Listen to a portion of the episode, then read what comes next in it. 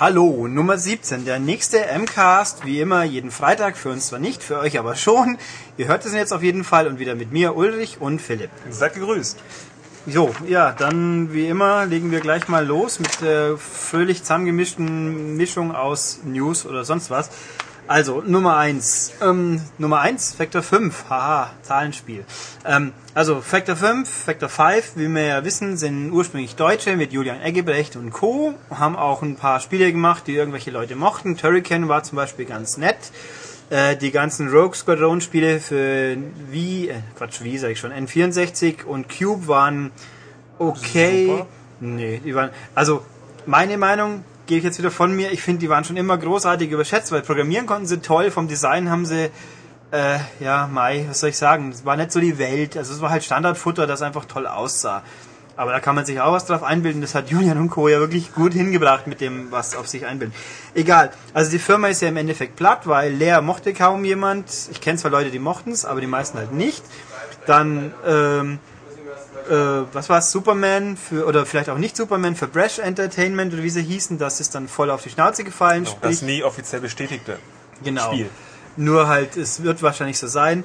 Und dann Ergebnis, Factor 5 ist pleite, macht zu. Das soweit so nicht gut. Jetzt haben Ex-Angestellte die Leute verklagt, die Chefs, weil nämlich sie hätten beschissen so lustige Sachen wie, ja, sie haben im November letztes Jahr schon kein Gehalt mehr gezahlt und dann, oder im Oktober, vergessen, also eineinhalb Monate später zugemacht und sie hätten das Kapital vorher beiseite geschafft, so alle nennenswerten intellektuellen Rechte und den Source Code von einem gerade in befindlichen wie Rogue Squadron, also schon wieder sowas, alles übertragen an eine lustige neue Firma, die heißt Blue Harvest. Blue Harvest ist irgendein Quatsch aus Star Wars, den ich jetzt nicht genau auf dem Kopf habe, weil ich die Filme nicht auswendig kenne.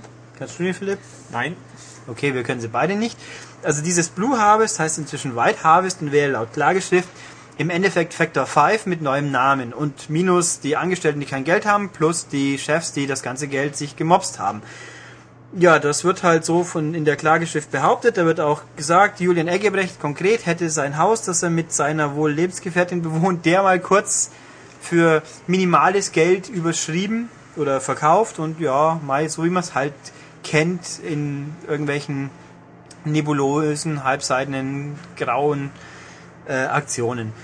Was noch spannend ist, die Meldung kam von einer äh, kalifornischen Zeitung mit den Zitaten, so die beim Bankrott-Einreichungsverfahren Dingsbums, das ist ein Begriff? Was? Ja, da wo halt draufsteht, was sie noch hatten oder nicht hatten. Äh, sie hätten noch ungefähr 100.000 Kapital gehabt, aber dafür 10 Millionen Schulden. 10 Millionen, davon ungefähr 4 bei Lukas Arzt, die ihnen Geld geliehen haben. Also es ist schon heftig. Und die nicht gezahlten Gehälter wären 900.000 Dollar. Also sprich, die Menschen, die da klagen, die würden ein bisschen was kriegen, wenn es klappt. Äh, äußern wollte sich dazu keiner so, große Überraschung. Und schauen wir halt mal, wie es weitergeht. Da gibt es wohl Rabatts, aber irgendwann wird schon wieder irgendein Star Wars Spiel von denen kommen. Ja. Dann nächstes die Game Developer Research Einheit. Das sind Leute, die mit Gamasutra, der Webseite und dem Game Developer Magazin zusammenhängen, haben jetzt ihre Liste der 50 wichtigsten Entwickler von 2008 oder die Liste für 2009, aber von 2008 irgendwie ist ein bisschen konfus. Also die ist entstanden, großteils wichtig ist dabei jetzt der kommerzielle Erfolg der Spiele, wie gut haben sie sich verkauft ähm, und wie gut waren die Metakritik-Wertungen. Und wie viele Spiele hat dieses Studio überhaupt entwickelt? Ja, genau. da gibt es jetzt eine Top 50 Liste mit relativ wenig Überraschung. Ja, also das halt eben zur Hälfte diese Verkaufsdings, zur Hälfte Umfrage unter Entwicklern, was sie davon halten. Da werden wir jetzt keine 20 Minuten drüber philosophieren, weil Philipp so ungeduldig ist. Ja, weil ich solche Listen für überschätzt halte, beziehungsweise, was habe ich davon? Als User habe ich davon eigentlich gar nichts. Es ist, es ist wert, einen Blick darauf zu werfen. Aber wenn ich auf Platz 1 Nintendo sehe und auf Platz 2 Blizzard, dann ja, ja, das ist richtig. Welche aber, Überraschung. Aber Listen sind toll. Listen kann man immer irgendwas drüber erzählen und ich mag Listen und Statistiken und Blödsinn. Also, wie Philipp schon sagt, die Liste gibt's auch auf unserer glorreichen Webseite www.maniac.de. Liebe iTunes-Hörer, schaut doch mal vorbei. Ähm, ja, natürlich nicht groß überraschend. Nintendo, Blizzard, Ubi Montreal, Rockstar North, EA Canada, also alles relativ, also diese Liste im Gegensatz zu früheren Listen, die wir schon gesehen haben, macht relativ viel Sinn aus meiner Sicht, weil sie ist zwar offensichtlich vorhersehbar, aber dadurch halt auch nachvollziehbar. Und äh, sie geht halt, ja, Mai. Also ein paar Überraschungen weiter unten, je weiter man nach unten kommt, desto überraschender wird's. Ich finde zum Beispiel, ein schönes Beispiel, Sega ist auf Platz 37. Das mag auch Sinn machen, weil Sega ja schöne Spiele hat, aber die kauft ganz gerne mal keiner. Ja, Aber- im, ja, genau, im Gegensatz zu Platz 10, Treyarch, quasi die Macher von äh, Call of Duty World at War, Und haben Joe- vorher eigentlich nur Mist gemacht und World at War jetzt auch ein kleines Stück, aber hat sich, das Ding hat sich ja 11 Millionen Mal verkauft und deswegen weiß man, warum die so hochgerutscht Weil sind. sie auch, glaube ich, irgendwelche Tonys und Spider-Mans zu verantworten haben. Ja, aber das World at War war einfach der Bestseller von denen schlechthin. Ja. Wobei mir einfällt, ist jetzt Spider-Man oder Spider-Man? Spider-Man. Ja, aber Spider-Mans klingt besser. Egal, also jedenfalls, die sind da, da kann man sich's auch noch erklären. Sega auf Platz 37 wäre auch noch erklärbar, aber wie bitte Ready at Dawn auf Platz 30 ist ein schönes Beispiel für mich. Die haben gemacht ähm, God of War auf der PSP, wenn ich es richtig im Kopf habe. Ich glaube Ja. Dexter auf der PSP. Die waren schon leidlich erfolgreich, okay, aber erstens mal sind sie, glaube ich, auch schon ein bisschen älter. Und Okami auf dem Wii.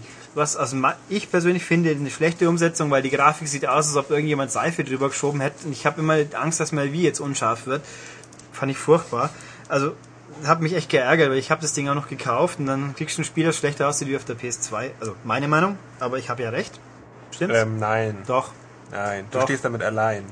Deswegen hast du wahrscheinlich auch recht. Ja, mein, ich kann ja auch nichts dafür, wenn alle anderen nicht recht haben. Ähm, egal. Also die stehen über Sega, das fand ich ein bisschen merkwürdig, aber grundsätzlich nette Liste, kann man anschauen.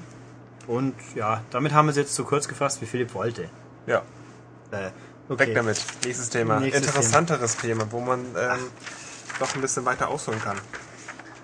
Dann Das hol ist mal. nämlich, ähm, was gibt's denn? Es gibt nämlich jetzt, jetzt erstmals angekündigt, die, die Nintendo-Spielhilfe gibt es jetzt für New, New Mario Bros. Ist es? New Super Mario Bros. für Wii. die Wii, was im äh, was zu Weihnachten rauskommt, genau. Und jetzt gibt es da zum ersten Mal die äh, angekündigte Ingame-Hilfe. Das heißt, man kann im Spiel, äh, wenn man da nicht weiterkommt, ähm, ja, so eine Hilfe einschalten, so dann wird da eben gezeigt, wie dieses Rätsel, wie man da in diesem Moment einfach weiterkommt. Nee, das spielt einfach einen weiter. Ach so. Ja, Das ist ja genau. noch, äh, noch schlauer. Okay, Ja. das Spiel spielt für mich quasi dann in dem Fall zu schwere Oder Stellen einfach weiter. Oder vielleicht geht auch beides, aber auf jeden Fall Tatsache ist das tolle, innovative ist quasi das Spiel spielt für mich. Genau, und äh, das, ja, eben, das ist das erste Spiel. Anfang des Jahres hat Nintendo eben dieses Patent eingereicht, diese Ingame-Spielhilfe, äh, und hat da ein paar nette Sachen vorgestellt. Also eben, es gibt diese, diesen Modus, dann spielt das Spiel für mich diese Stelle weiter, oder es gibt auch den Modus, das spielt, das Spiel spielt das komplette Spiel für mich. Und ich kann einfach dann so reinspringen und einfach sagen, oh, diesen Level will ich jetzt aber mal selber spielen, ansonsten lasse ich mir das vorspielen. Und ähm, genauso gut gab es ein Patent äh, von denen, dass, dass man in bestimmte Stellen reinspringen kann, Bosskampf, ein Rätsel, sonst wie. Ähm, ja, Super, New Super Mario Bros. eben der erste Titel mit dieser, ja, mit dieser Hilfe für die Spieler, die sich da nicht die Zähne ausbeißen wollen.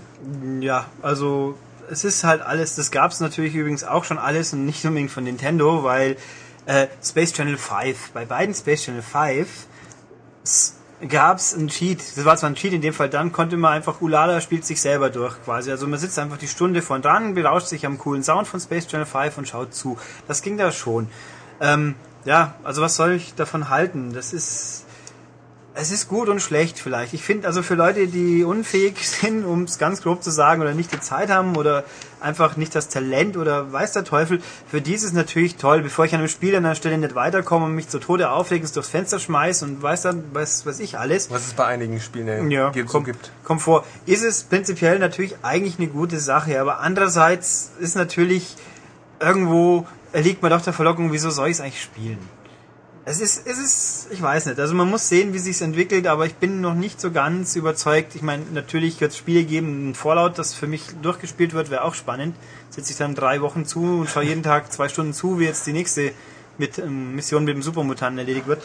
Ähm, also Weiß ich nicht. Ich finde, aber das, das Konzept so möglichst viel zu geben, möglichst wenig Aufwand, das ist ja jetzt nichts Neues. Oder halt besser gesagt, das gibt's jetzt öfters. Schönes Beispiel ist für mich zum Beispiel jetzt die neueren Guitar Hero Teile. Da sind die Lieder einfach von vorne weg alle anwählbar. Also ich glaube, es war bei Metallica so, wobei ich mir nicht ganz sicher bin. Aber ganz sicher ist es jetzt beim Ich bin mir bei ziemlich sicher, ja. Die Ganz werden freigespielt. Die sind freigespielt. Bei Metallica, ja. Ja, also die sind freigeschaltet, besser gesagt. Genau. Ja. Bei Guitar Hero 5 wird es definitiv so sein, da haben es mir die Entwickler gesagt und bei Greatest Hits, das jetzt dann bald kommt, ist es, glaube ich, auch so. Dann ist halt für mich ein bisschen das Problem, das zieht mir ein bisschen Spaß, mir als Spieler ein bisschen den Spaß raus, weil irgendwo fühle ich mich nicht mehr hinreichend belohnt, wenn ich jetzt den Story-Modus spiele. Bei, da gebe ich mir Mühe, spiele toll und dann kriege ich quasi, früher hieß es halt, jetzt kriege ich noch drei neue Lieder. Ähm, jetzt kriege ich halt, wenn es gut geht, ein Achievement, wenn es schlecht geht, gar nicht, gar nichts und irgendwo fehlt halt ein bisschen der Kick. Bei, ich, mein, ich sehe schon, bei Multiplayer-Spielen, die, die Argumentation kennen wir ja auch bei einem Autorennen. Ich möchte alle Strecken und alle Autos haben für meine Kumpel online und möchte mir keine Mühe geben. Gut, äh, oder erst Zeit verwenden müssen, bis ich das kann. Verstehe ich auch alles, aber dann, dann wäre halt gut, wenn es nur online freigeschaltet ist zum Beispiel. Aber ja. Ja, es gibt aber auch nochmal das Gegenbeispiel, also wenn man eben diese Spielhilfen nicht drin hat, sondern irgendwie von vornherein den Schwierigkeitsgrad niedrig ansetzt, dann schmeckt es den meisten auch nicht. Also sowas wie Prince, of Persia, ähm, was einfach einen sehr, sehr niedrigen Schwierigkeitsgrad hat, wo man im Grunde nur einen Knopf braucht, um dieses Spiel durchzuspielen. Da sagen auch alle so, äh, was ist das? Äh, da hat keine spielerische Herausforderung, will ich nicht. Und, und die einen freut's, weil sie es einfach ganz genüsslich, ziemlich entspannt durchspielen können. Deswegen ist dieses Nintendo-System ja eigentlich ganz gut, weil es können die Hardcore-Leute spielen und sich da vielleicht die Geschicklichkeitsübungen da meistern. Und die Leute, die, da keinen Bock drauf haben oder die es schwierig finden, sagen einfach plopp. Und ich lasse mir das eben kurz Man muss halt, dann machen wir so kleine Buttons, die heißt Just Say No, Don't Use the Guide oder so ein ja. Schmarrn. Außerdem gibt es auch wieder andere Möglichkeiten. Also ähm, Baphomets Fluch hat es ja auch, die, die neue Version, DS und Wii. Ähm, das ist ja ein, ist ein reines ja, es ist ein Adventure mit ein paar knackigen, mehr oder weniger knackigen Rätseln. Ähm, und da kann man sich auch Spielhilfen zuschalten, wenn man also solche Tipps geben lassen. Und es gibt auch so eine Schieberätsel, die kann man sich komplett lösen lassen, wenn man da daran verzweifelt. Das Einzige, was sie da machen, ist dann ist das Rating später einfach schlechter. Das ist eine gute Möglichkeit. Ja, also ich finde bei gerade bei, bei Adventures so, wenn dann ich, ich stehe fünf Minuten blöd rum, weil meine Ideen nicht klappen und irgendwann kommt ein Hinweis, das finde ich schon auch okay, aber das ist halt nochmal ein es gibt viele Abstufungen. Also ich bin noch nicht so ganz überzeugt, dass Nintendo den Stein der Weisen gefunden hat, aber wahrscheinlich werden es fünf Milliarden andere Menschen doch wieder finden. Aber gucken wir halt einfach mal. Ja, man also, muss einfach nur hart genug sein, dem zu widerstehen. Ja. Dieses quasi legale Cheaten. Also gut, in dem Fall auch wieder, um das nochmal mit dem Guitar Hero Beispiel zu vergleichen. Hier ist es ja auch wirklich so, wenn ich es nicht explizit anwähle, passiert es nicht. Und bei Guitar Hero sagt mir schon einfach selber Schuld, wenn du mich jetzt weiterspielst. Die Idee hast du ja eh schon. Lass den Story-Modus gleich außen vor. Also so gesehen, wir werden es auch sehen, wenn Mario, New Super Mario Bros. Wii, so, ähm, Ende des Jahres voraussichtlich mal da ist, dann werden wir ja sehen, wie es denn wirklich so funktioniert, weil wobei da auch noch der Punkt ist, das ist ja ein lineares Spiel letzten Endes. Was ist jetzt mit dem Open-World-Spiel, sag ich mal? Also wenn mal ein Zelda kommt, das wird ja auch ein bisschen open-worldig zumindest sein. Ähm, wie schaut's dann aus? Dann vor allem, ja, gibt's dann theoretisch die Möglichkeit, spielen wir Route 1 und Route 2 vor? Oder, naja, mal gucken. Wir philosophieren jetzt genug drüber weiter. Oder? Ja, geht doch. Okay. Fahr, fahr doch weiter. Fahr doch. Haha. Ein Wortspiel, eine coole, elegante Überleitung, die ich gerade zu Tode trete, aber nämlich äh, Download-Content. Den packe ich diesmal ganz frech in die News, weil ich aus logistischen Gründen, ha, brabbel, brabbel, das diesmal so mache. Ähm, also, seit letzter Woche erhältlich Burnout Paradise The Big Surf Island. Das ist jetzt die mutmaßlich letzte Ergänzung zu Burnout Paradise, weil EA-Boss John Riccitello auf der E3 irgendwie gesagt hat, hey, die basteln jetzt ein neues Need for Speed, also noch eins, das dann wahrscheinlich nächstes Jahr kommt. Dann werden sie wohl keine Zeit mehr haben für irgendwelche Download-Geschichten. Also, das ist jetzt im Endeffekt zu dem ganzen anderen Krempel, der meistens Auto- oder Spielmodi war, wirklich eine neue Umgebung oder eine Ergänzung der Umgebung, nämlich die besagte Big Surf Island. Das ist einfach am Südostrand von Paradise City eine kleine Insel. Die ist Pi mal Daumen so ein Zehntel vom Bereich vielleicht in die halt schön bebaut ist. Also Grafik sieht genauso gut aus wie beim Hauptspiel, aber es überrascht ja auch nicht weiter, ist ja auch nahtlos eingebunden.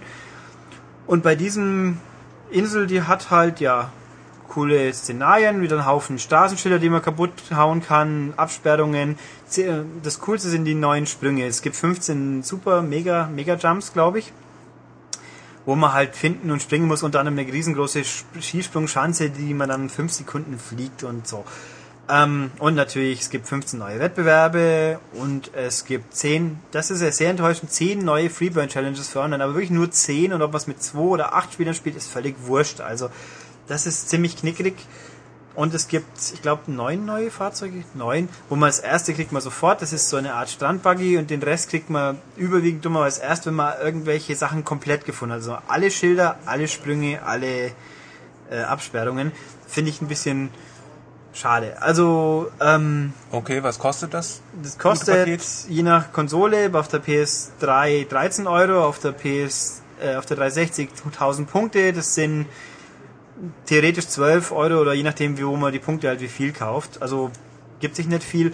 Also es ist nicht ganz billig. Und ich weiß nicht, also für sich allein betrachtet, ich finde es ein bisschen zu teuer, weil diese Insel ist cool, aber so nach einer Stunde habe ich eigentlich echt alles gesehen, außer ich bin halt der absolute Sammler. Und ob ich die Autos dann sammeln will, muss man halt selber wissen. Aber vom, vom Platz her, Straßennetz ist mir einfach ein bisschen zu klein. Und dazu mein verbunden mit der Hauptinsel, sprich man kann hin und her sausen, alles, das ist schon völlig okay, aber irgendwo die ganze Veröffentlichung, das ist ein Musterbeispiel für die merkwürdige Veröffentlichungspolitik, die Criterion da hatte. Die ersten paar Sachen waren ja umsonst. Der ähm, Cagney hieß es gleich, der Update und der Bike-Update, der dann ein Tag- und Nachtwechsel, die waren neu, es gibt die Motorräder, die waren komplett neu, hat ja alles nichts gekostet. Und dann kamen die ganzen teuren Autos, die im Schnitt 2 Euro pro Auto gekostet haben, viel zu teuer. Und jetzt gibt's halt noch die, zum Abschluss diese Insel. Also ich finde, ich, ich, ich ärgere mich jetzt nicht zu Tode, dass ich sie gekauft habe. Aber man hört schon, dass du dich ein bisschen ärgerst. Ja, aber irgendwo finde ich, ich bin eher ein bisschen enttäuscht von, weil es, die Erwartungen sind einfach durch dieses Umsonstzeug und alles so hochgeschoben worden, das konnten sie eigentlich eh nicht erfüllen. Also, ja, wenn ich das jetzt, wenn ich jetzt Big Surf Island mit einer Fallout-Erweiterung vergleichen müsste, wäre es wahrscheinlich Operation Anchorage. Für Leute, die sich da interessieren, weil erklären werde ich es nicht. Aber Genau. die hört einfach die ganzen alten Podcasts, da haben wir das alles mal ausgepuzzelt. Ja, war nur eine Mogelpackung. Okay. Ja, Dazu, ganz, das war dann Burnout. Ja. Und jetzt weiter. Jetzt weiter, weiter mit äh, einer politischen Entscheidung. Das PEGI-System ist jetzt in Großbritannien ähm, ja, verbindlich, sagen wir Verbindlich, mal so. so wie bei uns von, die vom, USK. vom Staat her verbindlich. Ja, das PEGI-System ist ein ähm, Alterskennzeichnungssystem und äh, ja, gibt eine Altersempfehlung. Das gibt es in ja, 27, 28 europäischen Staaten mittlerweile. Also quasi in Europa außer Deutschland. Genau. Nur in Deutschland und in den. Finnland, äh, glaube ich, oder? Irgendein skandinavisches Land, glaube ich, hat es auch ignoriert, aber die interessieren uns eh nicht. Ja, wie dem auch sei. Ähm, die PEGI ist jetzt ver- verbind, verbindlich in äh, Großbritannien. Das heißt, jedes Spiel, was da erscheinen will, muss diese äh, PEGI-Prüfung ähm, ja, überstehen. Und dazu. Äh, ähm, ähm, Philipp sucht seinen Notizzettel gerade. Ja, aber ich, ja, es geht um eine Abkürzung. Es geht nämlich, dass VSC äh, übernimmt da quasi die, die Vormundschaft über dieses System. Das ist, das ist eine Non-Profit-Organisation, die eben gestellt ist von der Regierung, die überwacht das. Das Neue ist jetzt, ähm, Spiele müssen geprüft werden. Vorher war es so, dass die Spiele nur einfach so einen riesen Seitenkatalog au- ausfüllen mussten und dann haben die eine PEGI-Empfehlung oder Kennzeichnung bekommen und jetzt wird es auch wirklich geprüft. So ein bisschen wie in der USK. Ähm, und die, und die Kompetenzen wurden erweitert. Das heißt, Spiele dürfen jetzt auch in Großbritannien verboten werden. Ja, die VSC kann letzten Endes sagen, das geht nicht, das ist jetzt Pfui, das wird verboten. Wobei verboten näher definiert ist es auch nicht, weil bei uns gibt es ja verschiedene Formen von Verboten, wie wir alle wissen. Indiziert ist für erwachsene Spieler Pi mal Daumen nicht ganz dramatisch, beschlagnahmt wiederum ist natürlich, dann hat man Pech gehabt. Ähm, also die VSC kann das jetzt und was auch noch wichtig ist, die BBFC in England hat jetzt nichts mehr mit Spielen zu tun. Die BBFC ist eigentlich die British Broadcasting Whatever Kontrolle, ähm, die halt also für Medien zuständig sind und da bei also jetzt Filme konkret auf Alter prüfen. Das sind diese lustigen roten runden Buttons, die man so kennt von Spielepackungen aus England oder auf DVDs ab und zu. Ähm, die haben damit jetzt nichts mehr zu tun. Die waren früher irgendwie, es war eine ziemlich konfuse Sache für uns Auswärtige. Äh, gewalthaltige Spiele haben in England schon ab und zu gebraucht oder war freiwillig. Die hatten immer diese BBC FC-Wertung drauf. Also da hat man schon mal 15 oder 18 gesehen. Und ich glaube, Betonung liegt auf Glaube, die waren auch rechtlich verbindlich. Wobei ich das jetzt nicht schwören kann. Jetzt ist aber eben PG alles verbindlich. Also auch der Siebenjährige, der hingeht und ein Spiel ab 11 will oder ab 13, ich habe die Altersstufen vergessen, darf es jetzt auch nicht mehr kriegen. Ähm, Ja, im Gut. Übrigen ist die, wie heißt die, BB's, BBFC. Die BBFC ist im Übrigen ziemlich sauer, dass denn diese Kompetenz abgesprochen wurde und äh, ja, die, ja, die stänkern jetzt so ein bisschen quasi, wie können es doch eigentlich viel besser als die VSC. Ja, also Das ist natürlich, ich denke mal, es geht auch ein bisschen um Geld. Also Quasi. es ist, denen geht dieses Geschäft durch die Lappen, das Ja. zu prüfen. Also das bisschen, bisschen ist halt die Frage, wie wirkt sich das letzten Endes auch so aus, weil die PG, PG ist ja eben europaweit, und jetzt ist es aber in England verbindlich, also dann wird wohl gemutmaßt, dass äh, diverse Branchenköpfe, dass dann halt wohl England einen größeren Einfluss haben wird auf die Wertungen, weil klar, englische Regierung sagt, ist wichtig, wenn es der Franzose oder der Österreicher sagt, mir wurscht, dann wird trotzdem wahrscheinlich PG draufstehen, wie es den Engländern passt. Ähm, ob sich das auswirkt und Spiele dann tatsächlich in Europa öfters geschnitten werden, nicht nur wir dran schuld sind, das muss sich erst noch zeigen. Ähm, also bisher hat eigentlich noch das gröbste Spiel, äh, siehe, ich glaube, Mad World, was immer noch nicht indiziert ist, komischerweise. Oder? Ja, nein, das ist immer noch nicht. Nee, ähm, äh, erstaunlich, aber wird schon noch kommen. Das hat, glaube ich, auch eine 18 oder eine 17 oder was auch immer die höchste PG-Wertung war zu dem Zeitpunkt. Ähm, also sprich, es ist eh eigentlich alles durchgekommen. Ich, bis auf Manhunt 2, glaube ich, das, nee, das gab's auch, aber das ist geschnitten. Ja, Ich- als spezielle Version erschienen. Egal. Also das ist, ähm, also da machen wir uns keine allzu großen Sorgen. Wobei es gibt kuriose Entscheidungen, wo ich nicht alle nachgeschaut habe, aber tendenziell Spiele, wo es ein bisschen nackig zugeht, die kriegen bei der PG ein bisschen mehr als bei uns. Und was ich jetzt sicher weiß, das, letzte, das neue Indiana Jones hat bei uns eine 12 und PG ist es eine 16. Wieso auch immer, weil das ist total. Ja, also normalerweise ist es anders so rum. Ähm, also ich habe es vorhin kurz Ah, angerissen. Glücksspiel das- ist auch noch wichtig. Richtig, Sachen mit Glücksspiele, Ja. die kriegen auch gerne eine 18 und bei uns mal eine 6. Ich glaube, so Sega Casino hat bei uns, es war noch die Zeit, bevor alles verboten worden ist, weil Glücksspiele süchtig machen. Da hat es, glaube ich, eine 6 oder sowas gehabt und äh, nebenan stand eine PG 18. Also das war ganz komisch. Genau, also ganz kurz nochmal zu PEGI. Eigentlich ist es so, PEGI gibt nur eine Altersempfehlung und die Hersteller haben ähm, müssen ganz viele Zettel ausfüllen und ganz viele Fragen beantworten und dann äh, kriegen, kriegen eine PEGI-Empfehlung. Ähm, die USK macht das ein bisschen anders. Die, die prüfen die Spiele ja wirklich und, und lassen die von vorne bis hinten komplett durchspielen. Äh, vom, vom Testteam und Pädagogen gucken das an und durch, durchläuft verschiedene Zyklen zur Prüfung. Und da hat der Hersteller ja eher weniger Einfluss darauf, was wirklich, wie, wie das wirklich ausgeht. Und jetzt ist es so, dass die Briten oder die, ja, die Briten eben durch diese neue PG-Regelung auch stärker ihren Daumen drauf drücken. Das heißt, sie gucken auch stärker nach und klappern nicht nur die, die Zettel ab, sondern gucken sich es auch mal an. Und das heißt, es können auch Spiele möglicherweise verboten werden, weil jetzt sind ja eben noch andere Kriterien da, die herangezogen Also, werden. also ich sag's, sagen wir es mal so, wenn ein Dead Rising 2 daherkommt, könnte schon passieren, dass dann ein paar Gliedmaßen weniger fliegen müssen, damit es in England durchkommt, aber der normale Ego-Shooter, da würde ich mir keine Gedanken machen, wenn dann Modern Warfare 2 eintrudelt, das juckt doch kein Mensch in England, dass da Leute umgeschossen werden. Also grob gesagt, das ist halt Ja. einfach nett.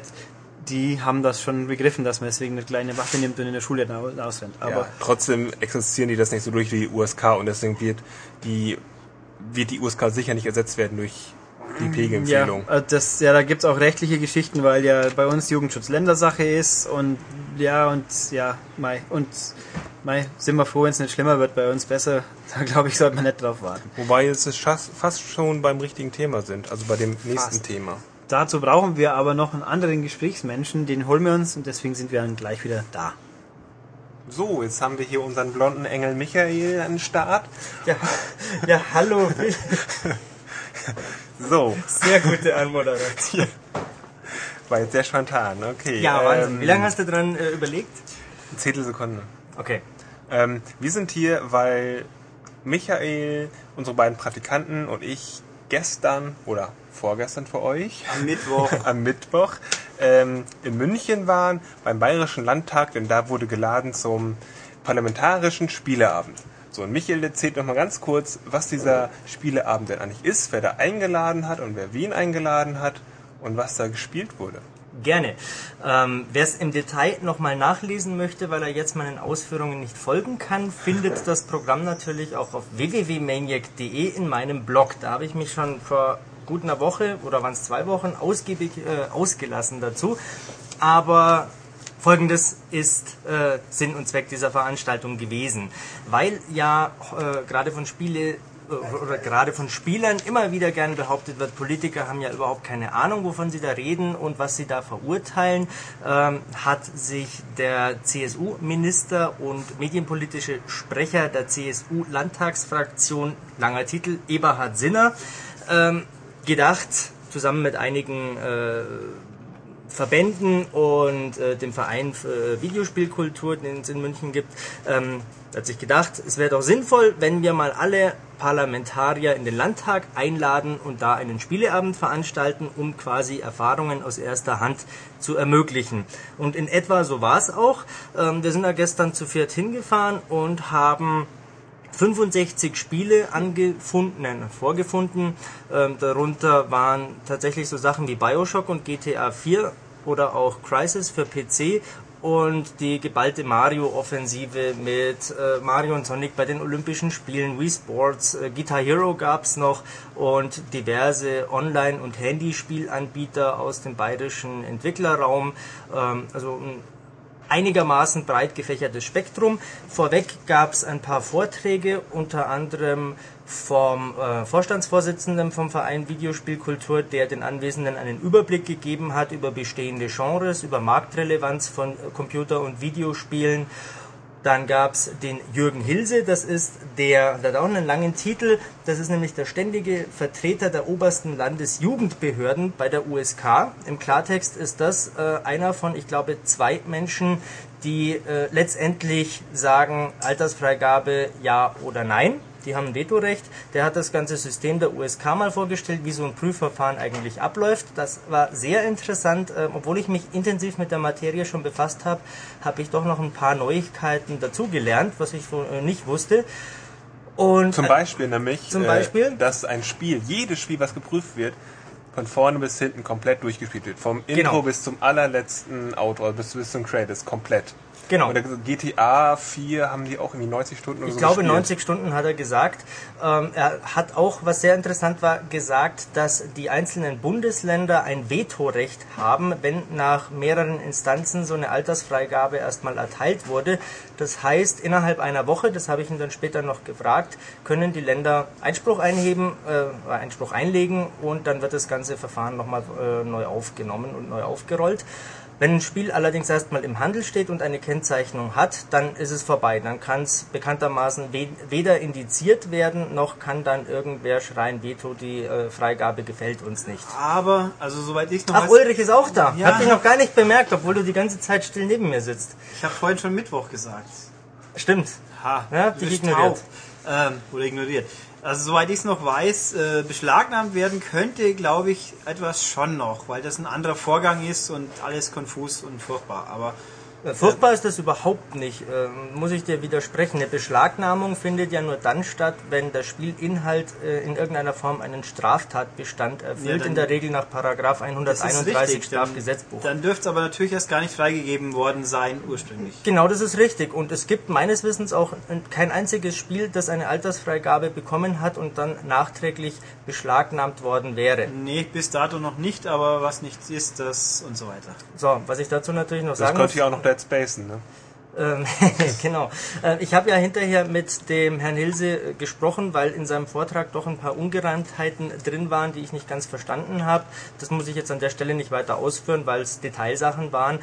Aber ähm, was, worauf wollte ich jetzt hinaus? Dead Space. Dead Space? Nein, ich wollte nicht auf Dead Space ja, hinaus. Also äh, Moment mal, doch, natürlich. Ich weiß mittlerweile, warum Dead Space tatsächlich eine äh, eine Alterskennzeichnung bekommen hat. Das war ja das große Mysterium bei den Spielern, ähm, werde ich jetzt hier aber nicht verraten, weil das auch äh, zu weit führen würde. Das steht dann in meinem Blog, den ich demnächst veröffentlichen so. werde. Ja, ähm, also wir werden es noch erfahren. Genau, natürlich, weil es war sehr interessant, dieses Gespräch. Na, wo wollte ich, worauf wollte ich hinaus? Ähm, Vielleicht fällt es mir später wieder ein, dann kommen wir drauf. Also der Vorstandsvorsitzende hat gesprochen, der Hilse Genau, der USK Hilse hat, hat gesprochen. gesprochen. Und dann hat eine Augsburger Professorin gesprochen, die ein äh, Projekt vorgestellt hat, mit dem Sinn zu zeigen, wie man äh, Spiele doch auch äh, positiv äh, praktisch einsetzen kann. Ähm, da warst du, glaube ich, aufmerksamer als ich. Ja. Ich habe zwischendurch mich mit anderen Leuten dann draußen unterhalten. Es, es ging darum, dass ähm, es ist ein, ein Lern, eine Art Lernprogramm, in dem Grundschulkinder soziales Verhalten lernen können. Es ging darum, wie die mit Problemen oder mit Mobbing in der Schule umgehen. Und das, es ging hauptsächlich darum, dass die Mitläufer äh, da angeregt werden, dass sie sich auf Seiten der Gemobbten stellen und da nicht tatenlos zusehen. Das war so das Ergebnis, was rausgekommen ist. Das ist ein, ja. Ja gut, So dann ein- weißt du so auch nicht so viel mehr als ich dazu. Ich ja, genau, einfach- es war ein PC. Ich muss eine. Frage einwerfen, was hat das mit Videospielen zu tun gehabt? Äh, Genau das ist der Punkt, auf den ich jetzt zu sprechen kommen wollte. Also das Thema an sich ist natürlich äh, sowohl interessant als auch wichtig, aber äh, in dem Kontext, in diesem Rahmen war es meiner Meinung nach nicht nötig. Es soll sicherlich zeigen, wenn man guten Willen beweist, ähm, dass äh, Videospiele ein sehr breites Spektrum abdecken oder eine sehr breite Einsatzmöglichkeit äh, bieten. Aber mein Gott, da hätte man noch sehr viel mehr zu, dazu sagen können. Da wäre mir ehrlich gesagt eine Präsentation von bestimmten Spielen lieber gewesen, die man da kommentiert hätte und vielleicht auf Leinwand gezeigt hätte, sowas wie meinetwegen ein Call of Duty oder äh, meinetwegen sogar Counter-Strike, ähm, das ich übrigens auf der kompletten Veranstaltung nirgendwo entdecken konnte. Auch in der Liste, die wir haben mit den 65 Spielen, die es gab, ähm, war das nicht zu sehen. Naja. Genauso wenig wie World of Warcraft übrigens. Und ähm, Und Call of Duty. Call of Duty war natürlich auch nicht da. Ähm, dafür war Activision mit äh, Guitar Hero vertreten. Immerhin etwas. Okay, also es gab drei Vorträge und danach wurde eingeladen quasi zum äh, Diskutieren und zum Ausprobieren und zum, zu- ja, zum Genau. Reden, zum einfach äh, ja, sich gegenüberstehen. Ähm, Genau. das, das Interessante eigentlich ist, es, es wurde jetzt ja eingeladen, es wurden ja mit Absicht wurden jetzt, also es war ja Sinn der Sache, Politiker einzuladen oder oder ja, politisch tätige Menschen quasi, dass die einen Einblick bekommen. Mitarbeiter des Ich glaube, Landtags. die, genau. Die Frage ist einfach nur, wer ist gekommen, wie viele sind gekommen und haben sich auch wirklich daran beteiligt, an Diskussionen und haben die auch gespielt. Jein, äh, also es sind natürlich gleich viele Fragen auf Ja. einmal. Ähm, es war mir nicht möglich, aus der Masse der anwesenden Leute herauszufiltern, wer denn nun überhaupt Politiker ist oder äh, Referatsmitarbeiter oder was auch immer oder eben Pressevertreter. Schwer zu sagen, jeder hat ein Namensschild und die waren nicht voneinander zu unterscheiden. Ich habe mich mit sehr vielen Leuten unterhalten und wir haben uns letztendlich so darauf verständigt, dass rund 30 äh, Abgeordnete da waren. Genau ein Minister war da und das war der besagte Herr Sinner, ähm, der, wie gesagt, die äh, Veranstaltung auch initiiert hat. Natürlich ist er da. Ähm, wo waren Sie, Herr Herrmann? Ähm, keine Ahnung. Ähm, der Herr Innenminister Herrmann war nicht da und das ist ja der, der den Mund äh, am, äh, am weitesten aufreißt zu dem Thema. Das fand ich äh, sehr schwach. Ähm, Aber erwartet. ähm, es war natürlich nicht unerwartet. Das hat ja verschiedene äh, Gründe. Einerseits sind wir in einem Wahljahr und vermutlich ähm, könnte er sich da blamieren. Auf der anderen Seite ist es so, Videospiele sind natürlich ein Thema von zigtausend, um die der sich kümmern muss. Das kann man natürlich auch so auslegen. Ähm, so wichtig ist es ihm dann doch nicht. Ähm, er kümmert sich um Wichtigeres. Außer bei Interviews, wo er gibt, da wird natürlich gerne draufhaut. Ja, natürlich. Ähm, Das darf man aber alles nicht überbewerten. Wie gesagt, wir befinden uns in einem Wahljahr. Das ist alles nur Politik, Propaganda und äh, oft plumper Populismus. Ähm, Nicht überbewerten. Da wird meiner Ja, Meinung nach auch nichts weiter passieren in Ja, dem Jahr. hoffen wir es einfach. Da- Das Gezeter geht seit Jahren, das geht bei anderen Medien schon äh, seit Jahrhunderten und äh, nie ist wirklich was Nennenswertes passiert. Also was soll's. naja, außer jetzt eine Sperre für bestimmte Inhalte, gegen die alle sind und wer weiß, ob dann nicht das mal ausgeweitet wird, aber Das ist sicherlich ein anderes Thema, das äh, zu diskutieren hier, glaube ich, ein bisschen Ja, müßig ja. wäre, aber es gibt ja da kein entsprechendes Gesetz. Es wurde ja nur ein äh, Entwurf verabschiedet. Das wird alles nicht so heiß gegessen, wie es gekocht wird. naja. Es sorgt natürlich nur äh, gerade bei Spielern immer für Verwirrung und äh, für, für Groll, weil, äh, das muss ich auch mal loswerden, nicht nur Politiker häufig eine engstirnige Position vertreten. Das ist bei den Gamern schon nicht anders. Äh, wenn ich höre, äh, ich spiele auch Ego-Shooter und ich habe noch nie jemanden umgebracht, dann geht mir auch äh, ein bisschen äh, der Hut hoch, weil das natürlich Blödsinn ist. Das sagt überhaupt nichts aus. Also das ist kein Argument. Ähm, aber das führt uns auch schon wieder vom Thema weg. Es wurde da gespielt. Vor, äh, überwiegend wurde natürlich äh, auf Wii gespielt, was mit gewalthaltigen Inhalten ja überhaupt nichts zu tun hat. Ähm, ja, gut, es gibt ein paar gewalthaltige Wii-Spiele, die waren dann ja wohl wahrscheinlich die, nicht Die da. waren nicht da. Sega hätte sehr gerne House of the Dead Overkill gezeigt, was ja aufgrund äh, der kürzlichen äh, Aufnahme in die B-Liste äh, B? Verhindert wurde. Das hat Oh, mir Fabian. Döller von Sega gestern so gesagt. Ist Ähm, kurzfristig also aus der Agenda geflogen. Genau, sie hätten gerne, dürften dann aber nicht. Was wünschenswert gewesen wäre, äh, House of the Dead Overkill ist ein Lightgun-Shooter ähm, und die mag man natürlich äh, generell nicht. Ulrich, das ist jetzt dein Einsatz, du musst das Wort böse loswerden. Nö. Ach, mag- magst du nicht, ne? Ähm, ja, äh, Crisis, äh, habe ich vorher, glaube ich, gesagt, war da, hat sich aber, wie du mir erzählt hast, Philipp, äh, kaum jemand dafür interessiert. Kaum jemand, also an dem ganzen Abend niemand. Das stimmt nicht. Ich habe eine Videoaufnahme, die, äh, weil ich ja gerade ein Video für einen Videoblog zusammenschneide und da sitzt tatsächlich ein äh, interessierter Herr neben so einer Präsentationsdame und diesen Herrn habe ich den ganzen Abend, ich weiß nicht wer es war, ich habe ihn auch nie zum Gespräch erwischt, aber der war den ganzen Abend doch recht munter unterwegs und hat sich diverse Sachen angeschaut. Den habe ich auch beim GTA 4 Spielen dann mal gesehen. Ähm, GTA 4 übrigens interessantes Phänomen. Ich habe mich mit Jochen Till unterhalten. Der ist, was hast du mir halt gesagt? Äh, Head, Head of Marketing and PR, also der ist halt für die PR-Arbeit verantwortlich und der hat mir gesagt, dass ähm, so sein Resümee ist, äh, dass viele Leute erkannt haben, dass, es sind sehr viele das in diesem Satz, ähm, also viele Leute haben erkannt, dass dieses Spiel doch deutlich mehr bietet als äh, das, was in äh, den Medien so dargestellt wird. Und der ein oder andere mag vielleicht auch enttäuscht gewesen sein, dass man keine kleinen Kinder essen und Frauen vergewaltigen kann, ähm, was ja nachweislich nicht geht, ähm, für die, die es nicht gespielt haben. Und das ist vielleicht auch eben das Positive, was man daraus ziehen Das ist konnte. sicherlich das Positive. Ähm, der, ich glaube, Tim war es, der mir erzählt hat, das ist unser Praktikant Tim, dass einer äh, oder eine der Anwesenden gemeint hat, ach was, das ist dieses berüchtigte Spiel, das ist ja total langweilig, das ist ja gar nicht so Ja, schlimm. also mit Auto rumfahren. Ja, und so. genau. Ähm, und ähm, dann haben mir unsere Praktikantenjungs noch erzählt, dass einer der äh, anwesenden Politiker, der nebenbei Polizist ist, äh, einen Heidenspaß dabei gehabt hat, arglose Zivilisten zu verdreschen. ähm, so, bitteschön. Transferprozess zum realen Leben. Wer in GTA äh, als Polizist Zivilisten vermöbelt, der macht das auch in der Realität. Punkt. Ja, Ich kenne einige Polizisten, die das im Übrigen auch so ausleben. Ich sag nur Rodney King, aber das war nicht in Deutschland. Ja, naja. Ja, ähm, auch das führt uns jetzt wieder äh, zu weit. Ähm, Genau, weil ich habe nämlich auch mit Menschen gesprochen und es gab auch einige kritische Stimmen, Ja. CSU-kritische Stimmen oder kritische Davon Stimmen musst aus du erzählen. Das fand ich sehr interessant, als du mir das gestern Abend erzählt hast. Ja, was soll ich da großartig sagen? Es wurde empfunden als eine Lobbyveranstaltung der Videospielindustrie. Ähm, das fängt an mit den Vorträgen, die gehalten wurden, äh, dass da groß und breit dargelegt wurde, wie wichtig äh, die, wie die Industrie an sich ist, wie viele Arbeitsplätze das äh, sichert und wie viel Geld das einnimmt und wie boomend das ist.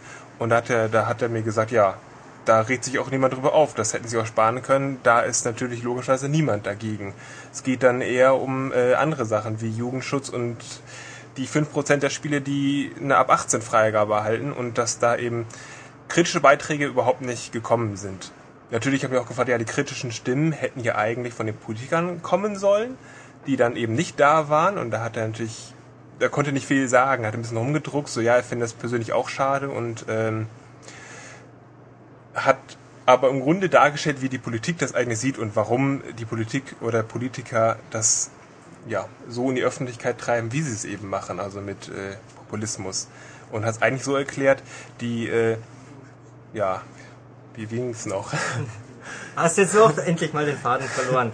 Ähm, Im Grunde ging es so, die, die, die killerspielende Sau wird durchs Dorf getrieben, ähm, einfach nur, damit überhaupt eine öffentliche Diskussion stattfindet. Denn die Leute wissen natürlich, die Politiker, dass es Quatsch ist mit dem Begriff Killerspiel, aber benutzen das mit voller Absicht, um eben Wirkung zu erzielen bei Leuten, die damit sich nicht so gut auskennen. Und so ein Abend wie der parlamentarische Spieleabend hätte nie stattgefunden, wenn äh, ja, die Politiker nicht gesagt hätten, wie schlimm sind Killerspiele und die sind verantwortlich für dieses und jenes und äh, die, Politiker tragen im Grunde dazu bei, äh, zu einer möglichen Verbesserung. Aber dieser Abend äh, ging doch eigentlich gründlich in die Hose nach den Kritikern. Ähm, da sind die Meinungen äh, sicherlich gespalten und wie das ganze Thema politisch natürlich relativ komplex ist, äh, kann man natürlich auch diesen Abend so betrachten. Ähm, ich habe die verschiedensten Meinungen gehört. Einerseits äh, sagt mir ein Journalist, das ist eine reine Wahlpropaganda, weil sich die CSU jetzt damit natürlich vor der SPD brüsten kann. Hey, schaut mal her, wir haben was gemacht. Ähm, wir tun ja was. Wo seid ihr denn? Kann man natürlich so sehen. Ähm, das, was du gesagt hast, Philipp, das kann man natürlich auch so sehen. Äh, natürlich muss eine Diskussion über äh, so ein Kulturmedium äh, stattfinden. Sie muss natürlich nur sachlich geführt werden. Ähm, wieder jemand anderer hat mir erzählt, dass das bei den meisten Politikern auch tatsächlich der Fall ist. Ähm, das Problem ist natürlich, dass man nur diese paar Ausreißer in den äh, Schlagzeilen dann tatsächlich mitbekommt. Also eben besagter äh, Innenminister Hermann. Ähm, und meinetwegen auch der Herr Professor Pfeiffer und äh, wen, es dann, ich weiß, gibt wen noch. Oder die Frau Hadertauer, die entweder genau. bewusst die Tatsachen der USK ignoriert, wie sie ablaufen, wo er gerade erzählt hat, der gute Herr Hilse ist ja Staatsbediensteter. Richtig. Und könnte das, also sie müssen eigentlich wissen, dass der Staat hier ein Ja und Arm geben muss und die behauptet halt einfach das Gegenteil.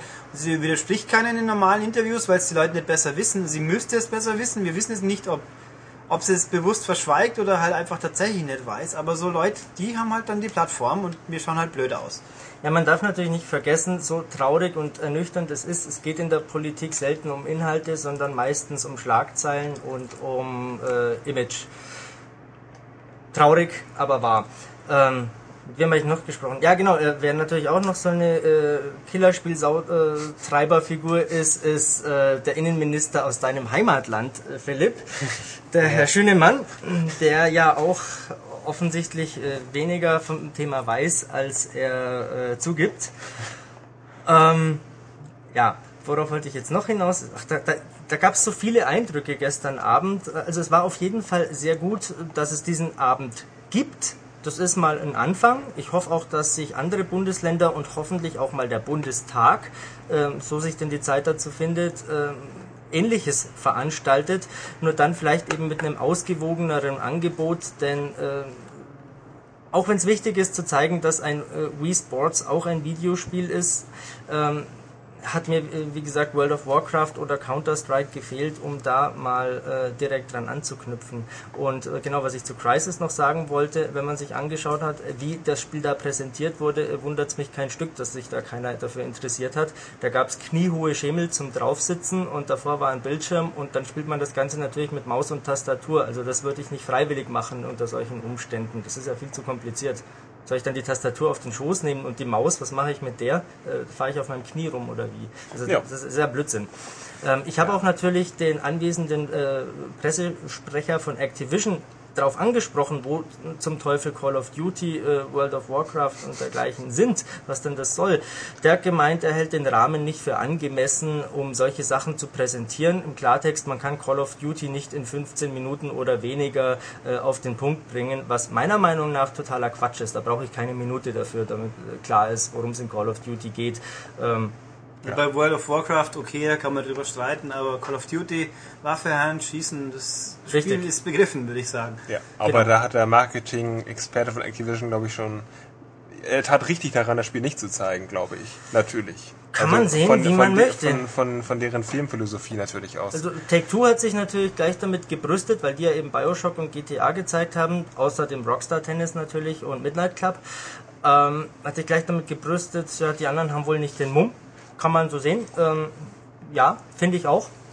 Warum nicht? Halo 3 war ja auch da, aber Halo 3 ist, glaube ich, auf der äh, Bedenklichkeitsskala ziemlich weit unten. Wenn ich kunterbunte Quietsche-Aliens abschieße, äh, was soll's? Egal. Ähm, ein Fazit, Philipp?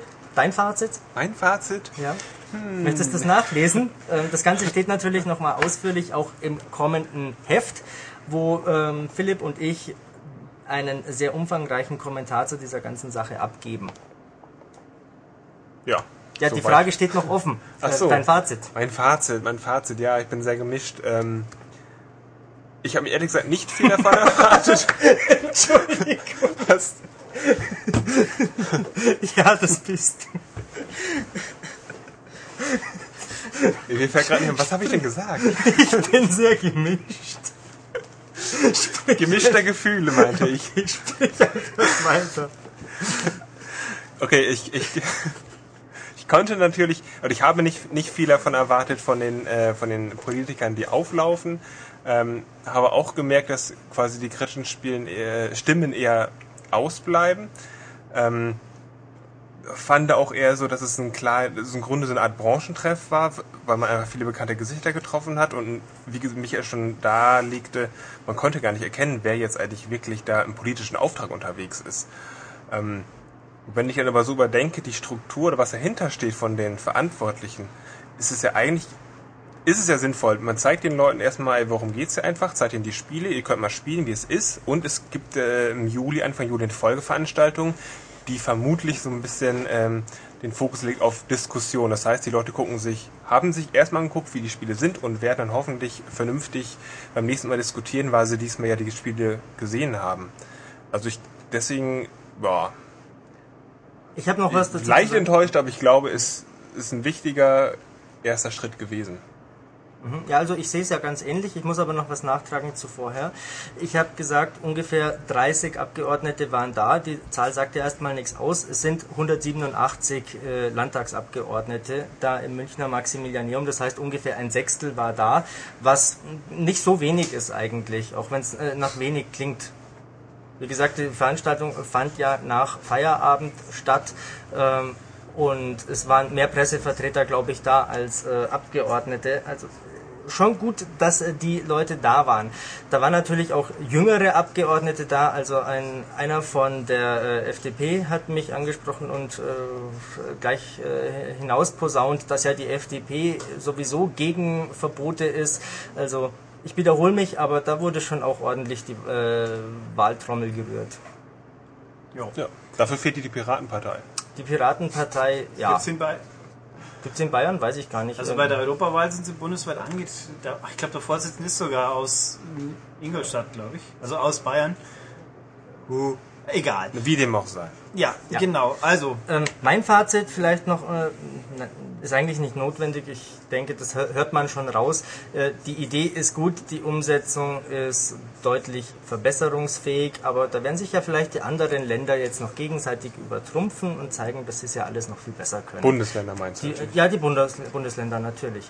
Ähm, Im Ausland gibt es äh, so eine alberne Debatte ja viel weniger, wobei führt uns auch wieder zu weit weg, die Schweizer ja äh, ähnlich absurden Kram zurzeit veranstalten.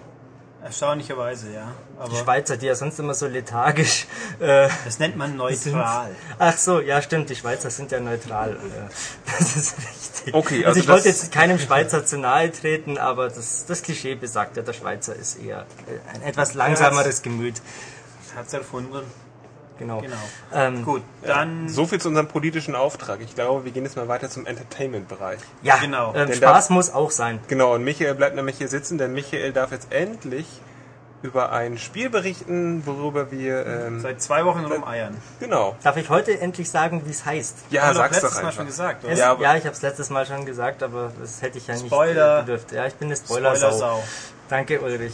Ähm, ja, es geht natürlich um Ghostbusters, das, äh, wenn das Heft erscheint, auch bereits im Handel ist für die PlayStation 3 und für die PlayStation 2, weil sich Sony ja diesen äh, absolut lächerlichen Exklusivdeal äh, gesichert hat. Lächerlich deshalb, wir haben es letzte Woche anklingen lassen, weil die US-Version der Xbox 360 äh, Fassung, Ja. ja ähm, Code-free ist und außerdem deutsche Sprachausgabe beinhaltet. Und außerdem noch ein paar Tage vor der PS3-Version erscheint. Also, Also wer was die, für ein Quatsch. wer die geeigneten Kanäle kennt, der spielt jetzt dieses Wochenende auf der 360, vielleicht ne, auf der PS3 natürlich auch. Das ist eh code-free.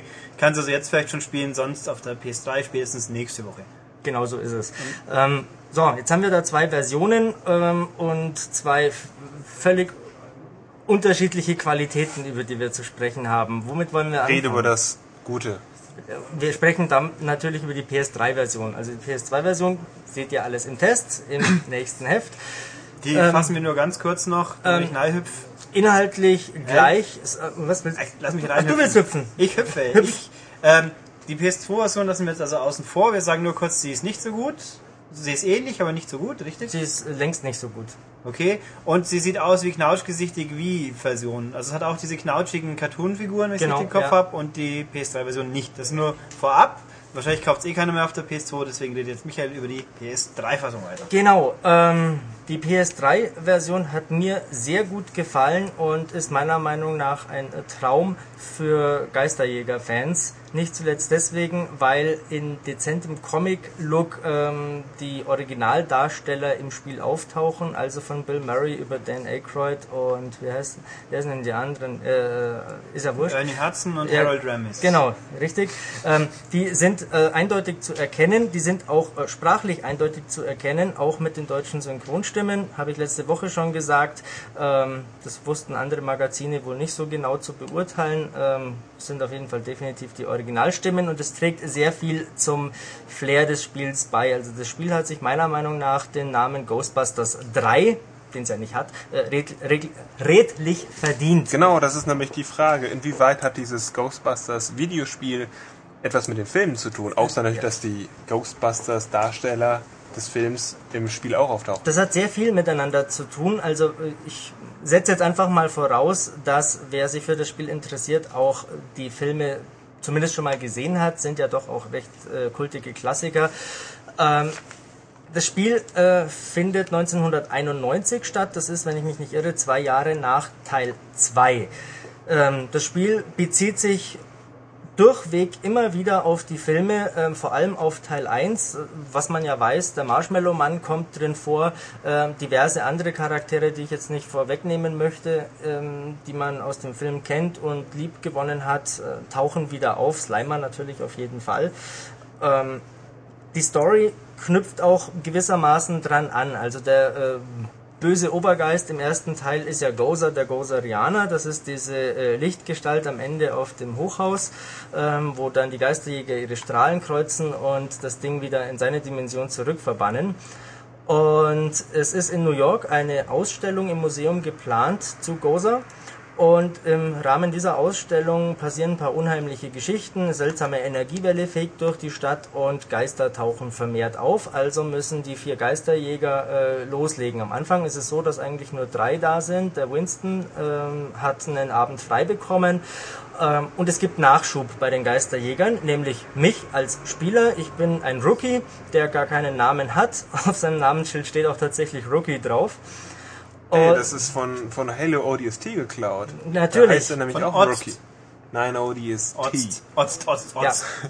Wie dem auch sei, Ulrich, ähm, ein namenloser Typ, ähm, der mich unglaublich an den äh, übereifrigen Jungspund aus Brothers in Arms Hell's Highway erinnert. Das sieht nämlich absolut gleich aus. Wer es gespielt hat, da gibt es so einen Typen, der so ein äh, junges Mädchen retten möchte. Meiner Meinung nach selbes Gesicht. So, ähm, am Anfang ist man im Sedgwick äh, Museum unterwegs, lernt so ein bisschen die Steuerung und fängt Slimer ein, der mal wieder abgehauen ist. Ähm, dann geht's weiter. Äh, irgendwann kommt dann der Marshmallow-Mann ähm, mit, äh, mit dem Ecto 1, das natürlich da auch noch auftaucht. Ja, das Oh. heißt, viele bekannte Ja. Gesichter des Films sieht man auch im Spiel. Äh, ja, die, natürlich. Die Monster, die, Ja, das Fahrzeug, die, genau. die, die Einsatzzentrale. Ja, noch lustiger sind natürlich tausend Insider-Scherze, die da aufgefahren werden, die Bezug nehmen auf Teil 1, also um einen mal zu nennen. Klassische Szene in Teil 1, Peter Venkman steht im Hotel und wird dann irgendwann von Slimer vollgeschleimt mit dem klassischen Satz, Ulrich, den du natürlich weißt. Er hat mich vollgeschlagen. Er hat mich vollgeschleimt, genau. He Ähm, slimed me. Und er macht's wieder. Slimer schleimt Peter Venkman wieder voll und es ist sehr lustig. Ähm, es hat auch ein paar Macken, dieses Spiel, die allerdings keinen, der sich dafür interessiert, wirklich ernsthaft abhalten sollten. Also äh, eine Sache, die mir negativ aufgefallen ist, ist gerade in der zweiten Hälfte des Spiels, da kommen teilweise extrem viele Gegner auf einmal. Es ist nicht so, dass da nur Geister äh, rumflitzen, die man einfangen muss mit dem typischen Protonenpäckchen und der Geisterfalle, sondern es gibt auch körpergebundene Geister, die wie in jedem x-beliebigen anderen Spiel rumwuseln und man muss sie abschießen. Ähm, das ist teilweise einfach zu viel und zu chaotisch äh, und stellenweise auch recht frustig und schwer. Ähm, Vorteil ist, wenn man mal zu Boden geht, dann kommt ziemlich schnell ein KI-Kumpan, der mich wiederbelebt. Das ist ganz ordentlich gemacht. Aber wie gesagt, äh, teilweise setzt das Spiel zu sehr auf Masse statt Klasse. Ähm, davon abgesehen hat mir sehr gut gefallen, dass es äh, diverse Waffentypen gibt, abgesehen von diesen. Darf ich mal ganz kurz ja, da einhaken? Klar, hak ein. Vielleicht solltest du Vorfeld noch mal ganz kurz sagen, wie man sich das vorstellt. Das ist ein Ja. Third-Person-Action-Adventure Ja. und, und ich bin jetzt quasi ein namenloser Held und darf ein bisschen Ghostbusters quasi da so Genau, Geister einfangen. Also was mache ich da? Laufe ich, bin ich immer im Team unterwegs und wie laufen diese Kämpfe ab und so, ja, was habe ich da für Funktion? Was kann ich da machen? Danke für den Hinweis. Ich bin natürlich wieder viel zu nah am Thema dran, dass ich die grundlegenden Sachen vergesse. Es ist natürlich ein Third-Person-Action-Spiel, aber im Gegensatz zu den meisten anderen geht es primär eben nicht darum, Gegner einfach abzuknallen und Deckung zu suchen, sondern man äh, erlebt ein relativ lineares Abenteuer, das, äh, ja wie gesagt, Film, äh, den Filmen relativ nahe kommt.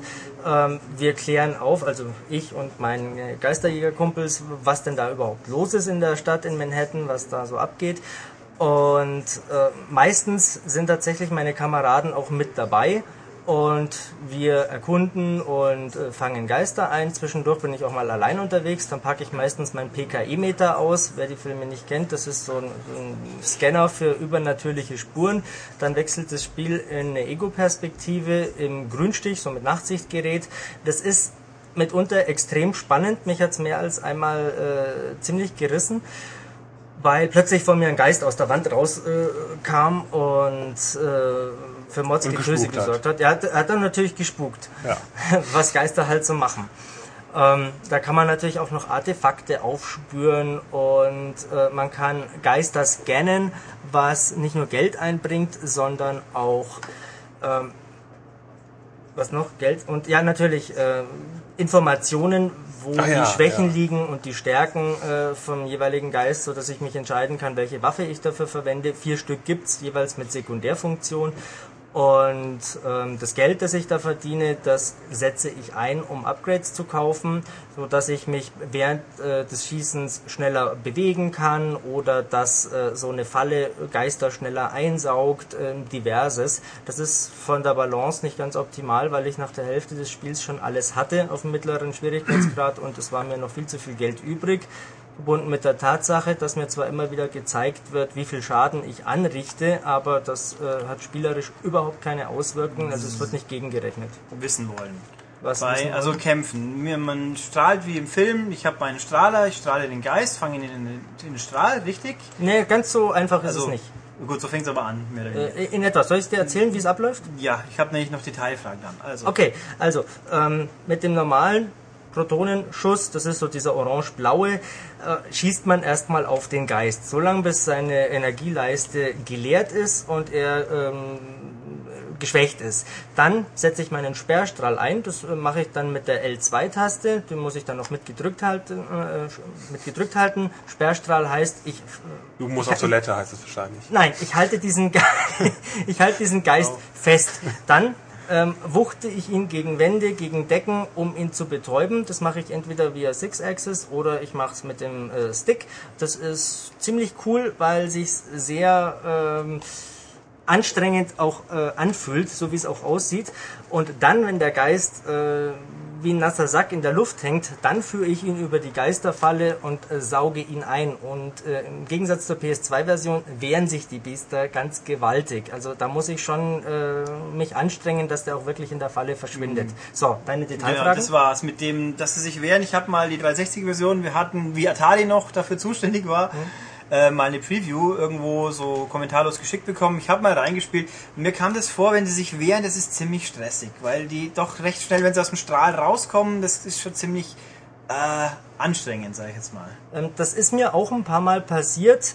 Ähm, vor allem deswegen, weil, wie ich vorher schon gesagt habe, selten dann äh, gerade später einer allein unterwegs ist. Also wenn ich zwischenzeitlich noch äh, verprügelt werde von ein paar anderen, passiert das schon mal, dass der aus diesem ähm, Geisterfallenstrahl nochmal rauskommt. Dann muss ich ihn einfach mit dem Sperrstrahl nochmal äh, schnappen und wieder drüber führen. Äh, es hat mich selten genervt. Meistens, weil ich einfach dann selber auch Und ein ich hatte bisschen zu blöd auch den. Eindruck, dass relativ schnell, wenn man sich doof anstellt, die anderen da sind und das dann halt übernehmen. Das ist richtig. Also die äh, Begleiter-KI, die ist schon relativ gut. Was Weil- auch sehr gut ist, ist doch die Grafik. Das ist umstritten. Also die Grafik ist an und für sich gut. Es gibt einige Passagen, die sind nicht so wahnsinnig schick. Und ähm, was ich letztens erst herausgefunden habe, ist, dass die eigentliche Auflösung des Spiels gar nicht mal so hoch ist, sondern dass die PS3 das intern hochskaliert. Aber wenn ich mich recht erinnere, hat das auch äh, Call of Duty 4 so gemacht. Ulrich, äh, weißt du äh, das noch? Auswendig weiß ich es nicht, aber das Übliche halt die PS3-Version, wenn man sie wirklich pixelgenau vergleichen wird, will, dann wird man wohl feststellen, dass die 360 wieder ein bisschen besser aussieht, aber es ist jetzt kein Drama. Für den durchschnittsdeutschen Käufer sowieso nicht, weil der kauft eh PS3. Also ich kann guten Gewissens sagen, dieses Spiel sieht äh, gut aus. Gar keine Frage. Ja. Es es, äh, rumst und scheppert und ähm, sind viele äh, krachige bunte Lichteffekte zu sehen. Vor allem an dem Rucksack, den man immer um mit Der Rucksack ist fantastisch. Also äh, ähnlich wie in Dead Space haben die Entwickler auf äh, einen Großteil von Bildeinblendungen verzichtet.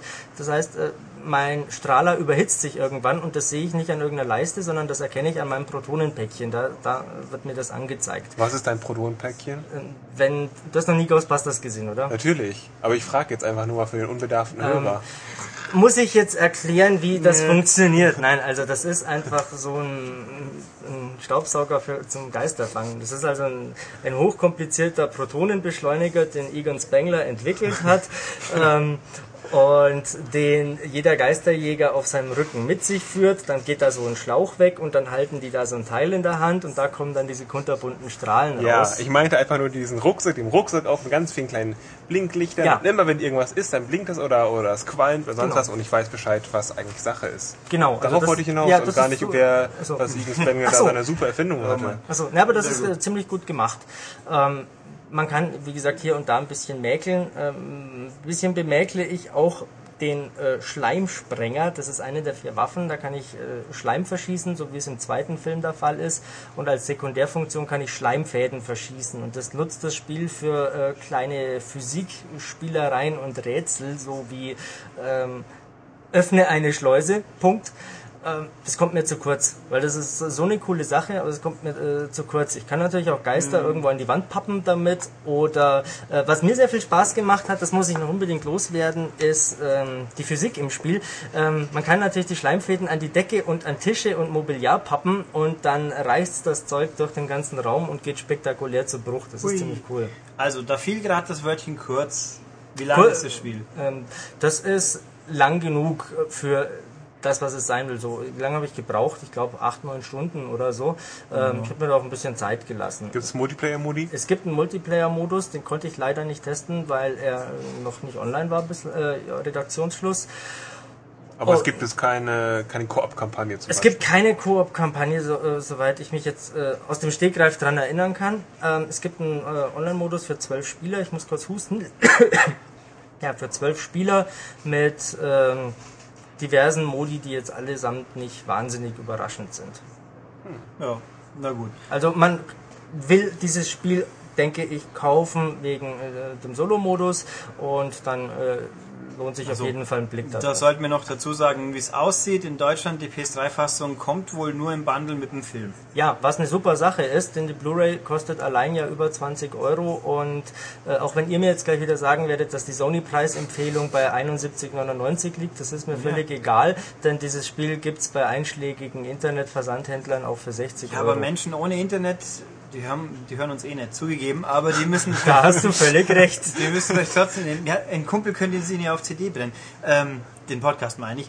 Die müssen halt vielleicht beim Mediamarkt oder Co. kaufen, da wird es dann halt schon so schön brav seine ordentliche Summe kosten. Aber Aber, Ah, das, das glaube ich nicht. aber es ist trotzdem, also wir, egal ob 60 oder 70 Film ist bei, das ist dann schon okay.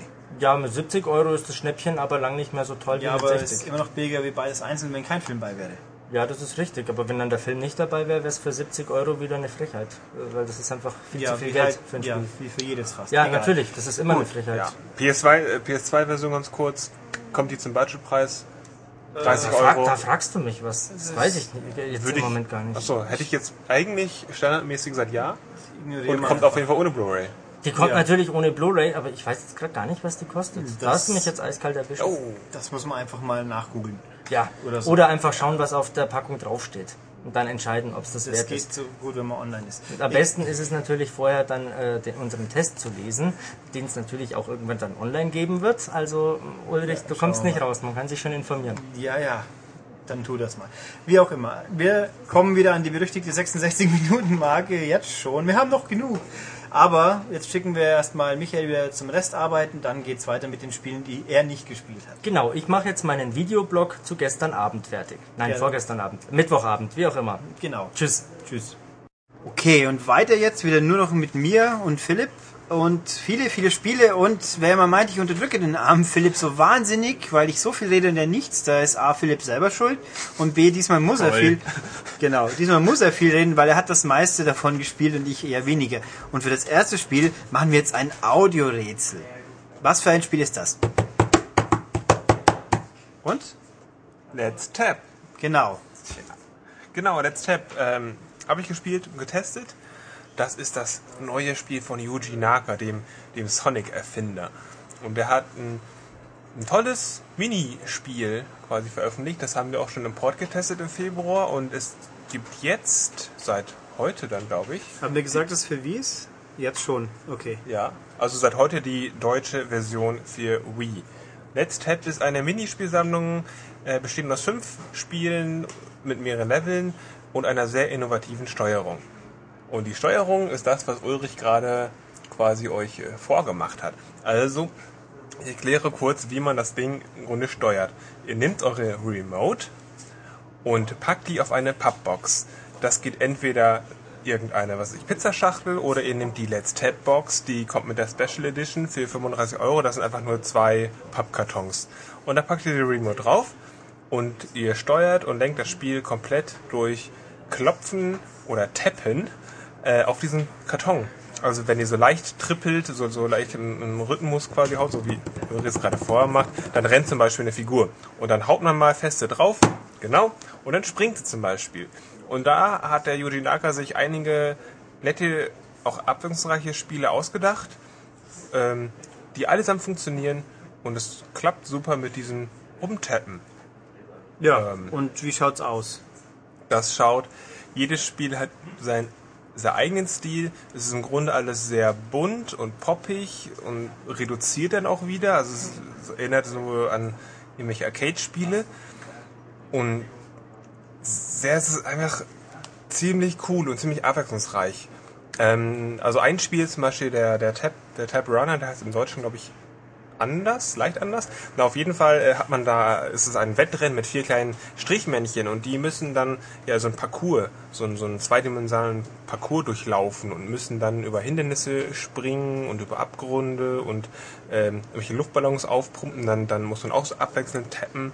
Ähm, Eben, das sind so komische Strich, ja, Strichmännchen, die laufen in so einer Weltraumumgebung rum mit so neongrellen Blöcken.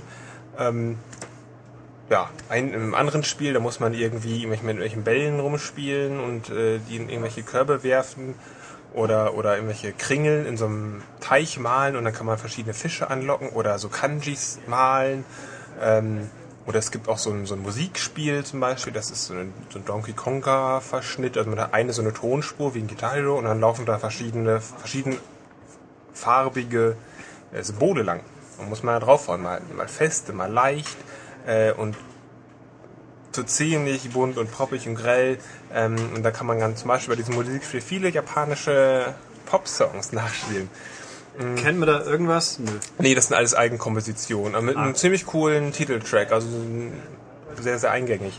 Im Grunde sind alle Spiele abwechslungsreich und total stylisch aufgemacht. Äh, Das Manko bei diesem Spiel ist aber, dass man, dass es im Grunde relativ kurz ist, hat wenig Substanz, also in einer halben Stunde hast du im Grunde alles gesehen und du weißt, wie alles funktioniert und fertig. Und das ist immer cool, seinen Leuten, Freunden das zu zeigen oder diesen Tab Runner mal zu spielen. Aber da bleibt grundsätzlich natürlich nicht viel hängen. Also es gibt keine Kampagne oder irgendwie übergreifende Story, wo das eingebettet ist. Es sind einfach bloß fünf Disziplinen, die man halt so auswählt. Genau, also im Taprunner zum Beispiel hat man ähm, vier Welten, die im Grunde aber alle gleich aussehen. Äh, Es sind nur verschiedene Hindernisse aufgebaut, verschiedene Aufgaben. Es sind insgesamt 16 Levels. Bei diesem Musikspiel hast du auch 16 Levels. Ähm, dann gibt's, es gibt auch so, so, so einen 2D-Shooter, da spielt man quasi so lange, bis man tot ist und hat ähm, dann so einen, er kann so einen Zeitrekord aufstellen. Also die haben untereinander gar nichts, mit, nichts zu tun. Es gibt auch keine Geschichte, es sind einfach nur ja, schön anzuschauende Minispiele. Ja, also Ja. Kommt für die Wii, kostet 25 Euro ohne die Boxen und 35 mit den Boxen. ich glaube 30 und 35. Also bei Am- Amazon, bei uns im, bei diesem großen Versand. Also jedenfalls äh, ist es günstig, einigen wir uns darauf. Das ist auch okay so.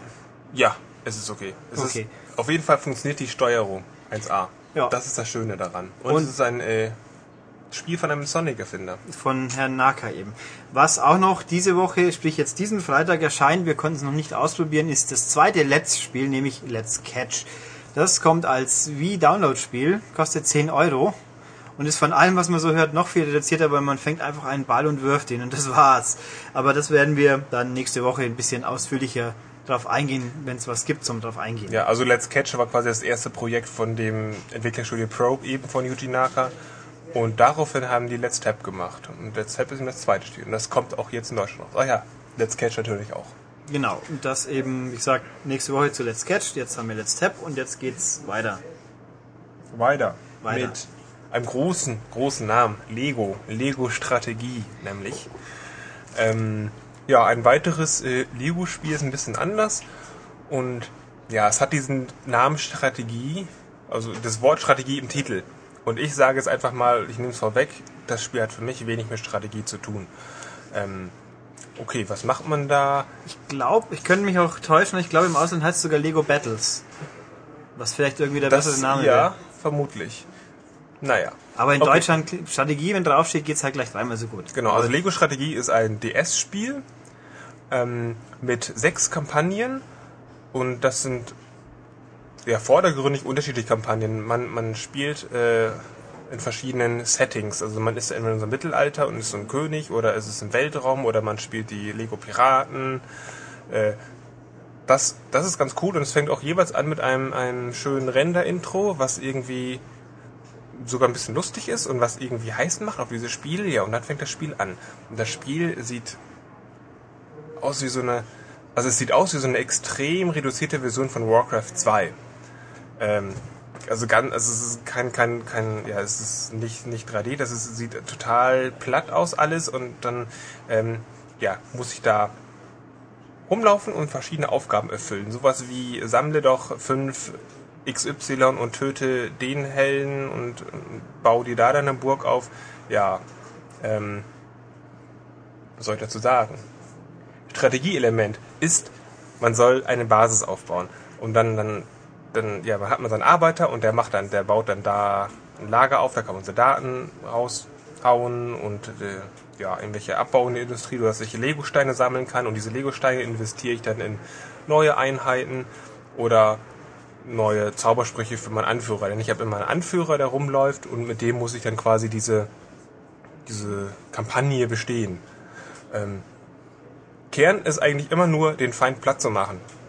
Ähm, der irgendwie auf dieser Karte rumläuft mit verschiedenen Einheiten und ja, da baue ich mir einfach so viele Ein so viele Leute auf, gehe mit zehn Mann dahin und mache die platt. Und das mache ich einfach, indem ich einfach nur kurz anklicke und dann äh, hauen die schon irgendwie. Und die KI ist so blöd eigentlich, dass sie sich ständig angreift, dass irgendwelche Leute von mir ausreißen und irgendwelche Leute angreifen und ganz viele anlocken und das ziemlich hektisch und nervig ist. Wobei ich beim nächsten Punkt bin, nervig und hektisch ist auch die Steuerung. Ähm, die haben die extrem doof gelöst für Linkshänder. Und ich bin Linkshänder. Und ich hatte echt echte Probleme. Ähm, man, man hat so einen Auswahlbildschirm, also der, der untere Bildschirm, da ist das Spielfeld drauf. Und ich kann die Karte nur wirklich bewegen in, durch, durch das Steuerkreuz. Ich kann es nicht umlegen auf die Aktionstasten, die ich im Grunde auch gar nicht brauche. Und so fummel ich immer ständig zwischen Stylus-Steuerung und Steuerkreuz hin und her, was, was einfach total nervt. Vor allem, weil meine Leute immer aus diesem Feld rausrennen. Das heißt, ich muss immer nachjustieren. Und das ist so ein totales Hin- und Hergeeiere. Also im Endeffekt, die Einheit steuere ich Tippe drauf und da sollen sie hinrennen. Ja, genau. Und, ich kann auch strategietypisch so, einen- so einen Rahmen, so einen rechteckigen Rahmen ziehen quasi und dann habe ich alle eingefasst und kann die dann irgendwo hinbewegen. Aber also ich kann jetzt zum Beispiel keine Gruppen bilden und ich, ja, kann, irgendwie kann ich ganz, ganz wenig machen, was ein Strategiespiel eigentlich ausmacht. Also es ist ein, aber strategischer Rahmen in Hinsicht so direkte Action kann ich nicht machen. Ich tippe halt drauf und hier macht mal und ich schaue zu und dann ist es hoffentlich irgendwann vorbei. Ja, genau. Ich klicke dann, ich klick den Feind ein und dann machen die schon, werfen schon ihren Speer oder hauen mit ihrem Schwert und dann ist das irgendwann kaputt. Ja, das ist ja eigentlich, eigentlich normal, aber dieses Spiel will von mir immer nur, dass ich diese kleinen Lego-Männchen kaputt haue. Irgendwie. Die ganze Zeit und irgendwie ist das so, so, so, so stumpf, so abwerfungsarm. Ja, dann nützen mir diese sechs Kampagnen eigentlich wenig, weil es ist eh immer das Gleiche. Hurra. Ja. Das klingt faszinierend und ich muss es unbedingt haben und vielleicht sollten sie das nächste Lego-Spiel wieder so machen wie, wie Indiana Jones, wo man rumrennt und Klötzchen sammelt und Abenteuer redet und das Ja. so wie es die nächsten fünf Spiele sein werden. Eben vor allem, weil die Optik mich jetzt nicht gerade an Lego erinnert. Also man kann da, wenn man Rohstoffe abbaut, dann ist es immer eine Lego-Steine, die ich investiere. Aber die ganze Welt insgesamt sieht null nach Lego-Stein einfach aus. Also Das- irgendwie, deswegen ist es für mich so wenig Lego. Auf der Playstation 2 schon hat das so gut funktioniert, weil man irgendwie doch so viel Lego-Bausteine wiedererkennen konnte. Gibt's da nicht. Tja, dann toll. Verlassen wir diesen traurigen Hafen des Klötzchen-Strategie und Ja. ich, bevor wir weitergehen, muss ich einen großartigen Gag einstellen, den ich vorhin vor lauter Redefluss von Michael mit untergebracht habe, nämlich Ghostbusters ist ein Spiel für Geistesgestörte. Das ist jetzt lustig. Lach mal, Philipp. Äh, Okay. ich verstehe den Witz gerade nicht. Äh, Leute, die von Geistern gestört werden. Geistesgestörte. Ach so, ja, ja. Das war ganz großartig. Ich finde den toll, aber oder auch nicht. Egal. Vergessen ganz, wir das. Vielleicht mal ganz kurz zur Lego-Strategie. ähm, das taucht nicht im Heft aus, es wird nicht getestet, weil es rausgefallen ist, weil es auch nicht so gut ist. Also Aber es ist exklusiv für diesen Podcast, haben wir es besprochen. Ihr, genau, ihr damit ihr seid wisst, also. weil, weil Lego einfach so ein zugkräftiger Name ist und Lego-Strategie, da dachte ich, oh, Lego und Strategie, wie cool ist denn das? also Aber ihr es war dann seid, nicht so cool. ihr seid privilegiert sozusagen. Ja. Genau. Und jetzt gehen wir zum nächsten, das dann was Taugiges ist. Oh, so, so halb. Halb Ähm, taugig. Ein Nintendo-Produkt, was nicht so gut ist. Oh. Doch nicht so gut. Nee, Oh. Es geht um den Lauftrainer DS. Ja, ein DS, ich sag jetzt mal mit Absicht nicht Spiel, sondern DS-Programm. ähm, ja. Das wird, es, ist eine kleine, schöne, große Box, das werdet ihr wahrscheinlich irgendwo schon gesehen haben im, im Mediamarkt, sonst was. Es ist eine relativ auffällige Box, weil die viel größer ist äh, von der Dicke quasi an einer DS-Packung. Da drin ist eben ein Modul und äh, zwei Pedometer ein weißes und ein schwarzes. Und das kann ich mir jetzt anstecken und den ganzen Tag damit rumlaufen. Das ist relativ klein und handlich. Und ähm, das misst quasi eure Schritte. Das ist eben ein Pedometer. Und damit laufe ich den ganzen Tag rum und abends kann ich das dann synchronisieren mit meinem DS und dem Modul eben. Und dann wird eben gezählt, wann ich zu welcher Uhrzeit gelaufen bin, wie viele Schritte ich zurückgelegt habe. Ähm, Also der merkt sich tatsächlich nicht nur wie viel, sondern auch wann. Genau, der merkt sich auch die Uhrzeit. Okay. Und erstellt dann quasi so ein, verschiedene, verschiedene Grafiken und dann weiß ich mal, wann ich aktiv gewesen bin und dann sagt er mal, oh, da bist du jetzt aber mal länger gelaufen als normal und, und oh, du bist auch heute früh auf, so ungefähr. Und zählt die Schritte. Ja, und das war's aber auch schon. Man kann da irgendwie sonst nichts mehr machen. Es gibt einen Menüpunkt, der heißt Spiele. Darunter äh, verstecken sich so zwei, ja, eben nicht Spiele. Zum einen werden meine Schritte, die ich am Tag gelaufen bin, also bin ich zum Beispiel 2000 Schritte gelaufen, werden runtergezählt und äh, auf so einem Laufband und da ist dann ein äh, mein DS-Mi und der läuft die Schritte runter sagt, hey, du hast jetzt so und so, du hast jetzt irgendwie Strom erlaufen. Das sagt noch nicht mal wie viel Strom, sondern hey, du hast Strom erlaufen, du könntest jetzt deine Wohnung irgendwie damit äh, elektrifizieren. so Also es ist so quasi ein Zufallstrivialgenerator, der mir einfach irgendwas erzählt. So. Der zählt einfach nur, im Grunde geht es nur noch um die Schritte runterzuzählen. Das hat also, du, man macht nichts, man guckt sich das an. Yay. Ähm, und das andere Spiel, oder Nicht-Spiel ist eben, da werden die Schritte auch wieder runtergezählt und es wird dann ein, ein, ein großes äh, Bauwerk quasi erlaufen Oh. auf, auf Sand, also zum Beispiel der Pariser Eiffelturm. Den, den laufe ich dann so und dann kann ich irgendwann so ein fertiges Bild. Das dauert auch ein paar Tage, bis man sowas erlaufen hat. Und dann habe ich so einen, so einen virtuellen Globus und dann poppt auf einmal der, der Pariser Eiffelturm auf. Oder irgendein so ein anderes weltbewegendes Objekt. Also im Grunde Ja. werden immer die Schritte runtergezählt. Das soll dann motivieren, dass ich noch mehr laufe, dass ich irgendwie die ganze Welt besiedle, so ungefähr. Das klingt zumindest halbwegs nett. ja, ist natürlich null Spiel, weil ich mache, es Ja. ist keine Interaktion. Ich, ich gucke nur zu, was er jetzt da gerade macht.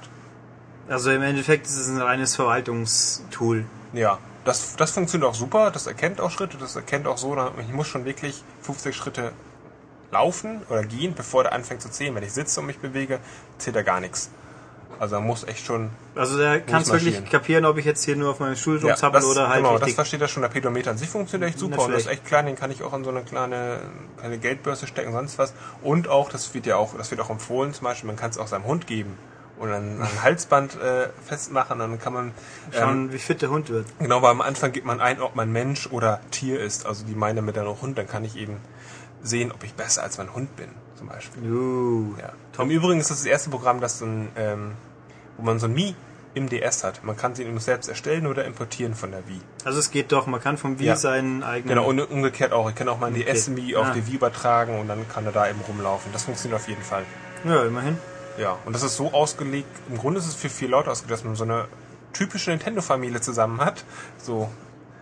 Tja, Ähm, und wie mache ich das, wenn ich nur zwei Pedometer habe? genau, es gibt, äh, du kannst die zwei, kannst du zwei separat kaufen in so einer Box für 20 Euro. Das Ding, die Grundfassung kostet 40, schätze ich. Nee, die kostet sogar 50. 50? Ja. Oh, Skandal. Ja. Das war's. Äh, Das ist der Lauftrainer DS. Das ist Ein also... Verwaltungsprogramm, das zählt meine Schritte. Also wenn jetzt nicht Nintendo draufstehen würde, dann täte es wahrscheinlich nicht wirklich viele Leute interessieren. Ja, der, der Pedometer ist echt gut und funktioniert und es macht schon ein bisschen Spaß zu gucken, so wie ich gelaufen bin und sowas, aber schon stark überteuert. Mal gucken, ob irgendwann mal ein Modul rauskommt, das noch ein paar Minispiele nachliefert. Könnte ja sein, wer weiß schon. Tja, dann hätte vielleicht was machen Wo- sollen. Wobei ich hier gerade sehe, das nennen die Aktimeter, den Pedometer. Ja. Ist auch ein Trademark-Aktimeter. Uh, und, das, und wir haben ja, glaube ich, letzte Woche war es über den Pokémon-Pedometer geredet. Das spannend wird ob sie vielleicht kompatibel sind, aber ich glaube, das können wir bezweifeln, weil dann würde man ja keine zwei kaufen müssen. Tja, na gut, dann ja. Sind wir, glaube ich, durch mit den Spielen, die man im Laden kauft. Hui, das heißt, wir kommen jetzt zu den Spielen, die man Äh, downloaden kann. Genau. Da fangen wir mal an mit wie üblich, weil ja am Freitag immer die Wii-Spiele kommen, eine Woche später, also jetzt das von letzter Woche. Das heißt, originellster Name der Welt, Kokoto Plattform Jumper. Das ist ein Spiel, das ist wohl vor, ich habe die Jahreszahl schon wieder vergessen, also es ein PS Also der Untertitel sagt eigentlich schon alles, Alles. über das Spiel aus. Genau. Plattform-Jumper. Genau, und es ist rausgekommen vor ein paar Jahren irgendwann mal für Cube und PS2. Ich bin nicht sicher, wenn es in Europa rausgekommen ist. Wir haben es hier jedenfalls nie gesehen. Ähm, also die Vorzeichen sind nicht sehr gut, aber das Spiel an sich ist echt nicht schlecht. Also man ist ein kleiner Teufel, das wird dann glaube ich dieser Kokoto sein und der hüpft über Plattformen. Wow. Nur, es ist nicht einfach ein 2D-Jump-Run oder irgend sowas, sondern nix. Es ist eine Mischung aus Nebulus und äh, Rainbow Islands. Also Sprich, Sprich, das, man hüpft, man rennt über Plattformen, die im Kreis angelegt sind. Es ist ein großer Kreis, 3D, man den man nur links und rechts linear laufen kann, aber halt im Kreis, sprich 3D-Darstellung, Turm, deswegen Nebulus. Und man muss nach oben kommen. Das macht man durch Hüpfer. Und ab und zu geht's nicht, dann kann dieser kleine Teufel ähm, Lava äh, Bögen werfen. sieht, sieht aus wie wie, Farb, wie farbarme äh, Regenbögen. Ja, so sieht das äh, von der Form her Also aus. ich habe es jetzt mal als, ich würde es als erkaltete Lava bezeichnen, aber effektiv ist es das gleiche. Und ja, das mit diesen Bar, auf die kann er dann draufsteigen und dann höher hüpfen. Die gehen auch nach einer Weile kaputt. Oder er lässt sie durch drauf springen, runterbröseln und kann dadurch dann zum Beispiel Gegner kaputt machen, die sich drunter befinden. Das ist Rainbow Islands. Und ja, im Endeffekt ist das das ganze Spiel. Es gibt, ich glaube, fünf. Äh, wie viele Welten weiß ich jetzt gerade nicht, aber halt Lava-Welt, Wasserwelt, Naturwelt. Optisch ganz für Wii-Verhältnisse unspektakulär, aber der 3D-Effekt funktioniert gut und die Übersicht ist einigermaßen ordentlich. Und man kann es auch zu viert spielen, gleichzeitig ist dann chaotisch, aber auch nett. Und ja, mir fällt nicht viel mehr ein. Eine Story gibt's, glaube ich, aber die ist so äh, rudimentär, dass ich sie schon wieder vergessen habe. Bosskämpfe gibt's, die sind auch ein bisschen rudimentär, aber funktionieren so ähnlich wie bei Klonoa, also sind auch völlig okay. Also ich finde, das Ding kostet 7 Euro als Download, das kann man dafür zahlen. Ich finde, ich hatte hat Spaß damit. Es ist ab und zu durch die 3D-Perspektive, weil eben keine Wand dazwischen ist, kann es schon mal ein bisschen dumm sein zu sehen, wo genau sind die Gegner jetzt, wie weit weg von mir, wenn sie sich so im Bogen befinden. Aber es ist verschmerzbar, weil die Rücksetzpunkte sind einigermaßen erträglich und ja, also Ja, relativ simples aber äh, tatsächlich Gesch- äh, Geschicklichkeitsspiel, das sich irgendwie aus zwei Systemen zusammensetzt, also zwei Spielen zusammensetzt und Also- ist okay gemacht, aber Ja. relativ unspektakulär. aber halt doch wenn man also so richtige traditionelle Hüpfer, gut, in Virtual Console gibt's natürlich einen Berg von, aber modernere traditionelle Hüpfer, so kommt, das klingt jetzt zwar irgendwie widersinnig, aber egal. Äh, in der Sorte gibt's noch nicht allzu viel und da ist es ein guter Anfang. Also ich habe die letzten Wochen schon Schlimmeres gespielt, so wie Fish im All zum Beispiel. Äh. Ähm, ja, gut, das WiiWare-mäßig. Kommen wir zu einer Halt, halt, halt, ich bin noch bei Nintendo. Ich muss noch bei Nintendo bleiben. Ja. Ähm, äh, Super Smash Bros. gibt's übrigens als N64-Download. Meine Meinung ignorieren, Melee kaufen, wenn man es schon haben muss. Und für DSi gab's auch zwei Spiele, nämlich ein Sudoku. Ja, nu, da fällt mir gar nichts mehr zu ein. Sudoku ist ja ganz nett und bla. Und Asphalt 4, das ist die Umsetzung vom iPhone-Autorennen. Ich bin mir nicht mehr sicher, wie viele Asphalts als Modul schon gab. Und es ist okay. Für die 8 Euro, die es kostet, ist es okay. Und ja, fertig. So, Ich wollte sagen, kommen wir doch zu einer positiven Überraschung für dich. Genau. Ähm, Xbox Live Arcade. Diese Woche, Mittwoch, nach dem großen, also ah, fangen wir so an. Am Dienstag war ähm, Wartungsarbeiten, eine Stunde, einen Tag lang ging nichts. Am Mittwoch kam das Netz wieder und die Spiele hat es gegeben, nur Microsoft hat es irgendwie wieder mal geschafft, Probleme zu produzieren, sprich die Downloads der Spiele gingen nicht. Seit heute früh gehen sie, zumindest die meisten, ich habe es probiert. Und es gibt gleich drei Spiele auf einmal, was gut, es gab auch schon mal mehr, sprich letzte Woche waren es ja sechs, aber es sind drei mehr oder weniger neue Spiele, also nicht irgendwelche Retro-Updates und sind alle drei jetzt schon gut. Und das erste davon ist das unbekannteste und da möchte ich mich jetzt drüber auslassen, weil ich das ganz toll finde. Und dem lieben Carsten, hallo Carsten, sei es gesagt, THQ macht auch wirklich gute Download-Spiele, manchmal, nämlich diesmal zum Beispiel. Ähm, Auch ein paar coole Vollpreisspiele, wo man sich die Nase blutig hauen kann. Gut, die, die lasse ich außen vor. Ich rede jetzt spezifisch von den Download-Spielen. Es gab nämlich bisher, wir haben heute mal gerätselt, zwei. Das war Element of Destruction, das war okay. Das kennt wahrscheinlich keiner, das sagt schon alles, aber da hat man Naturgewalt gespielt, war ganz okay, kann man schon spielen. Und Screwjumper, das war einfach nur scheiße. Das, mehr sagen wir dazu gar nicht. Gut, also jetzt das dritte, und das ist richtig gut, dafür verzeihe ich Ihnen sogar Screwjumper. Das Ding heißt Rocket Riot. Was ist Rocket Riot? Man steuert so einen kleinen Stumpen, der so aussieht wie so eine russische Dingspuppe. Wie heißen die? Äh, Finger, äh, diese Holz Holzdinger, die man aneinander kleiner werden. Ich Ja. weiß es nicht mehr, wie die Egal. heißen. Also es ist wie so ein kleiner Stumpen, der hat einen Raketenantrieb und fliegt rum. Mit dem fliegt man durch ähm, Landschaften, seitlich oder auch vertikal scrollende Landschaften und äh, muss meistens andere rumfliegende Stumpen abschießen. Aber diese Landschaften sind. Da komme ich noch zu. Okay. Komme ich noch zu. Haha. Ich Ich wollte nur über die Größe dieser Landschaften sprechen. Okay, es sind mehrere Bildschirme groß. Ja, ja, also man läuft jetzt, man, man fliegt jetzt nicht von links nach rechts und hat Nein, ganz nein. viel Also da. Das ist so ein großes Rechteck und man spielt so einen Ausschnitt Genau. davon und hat irgendwie vier Bildabschnitte. Ist ein was groß Genau. Schnitt. Und das ist nicht das einzige Gute dran, aber da komme ich noch zu.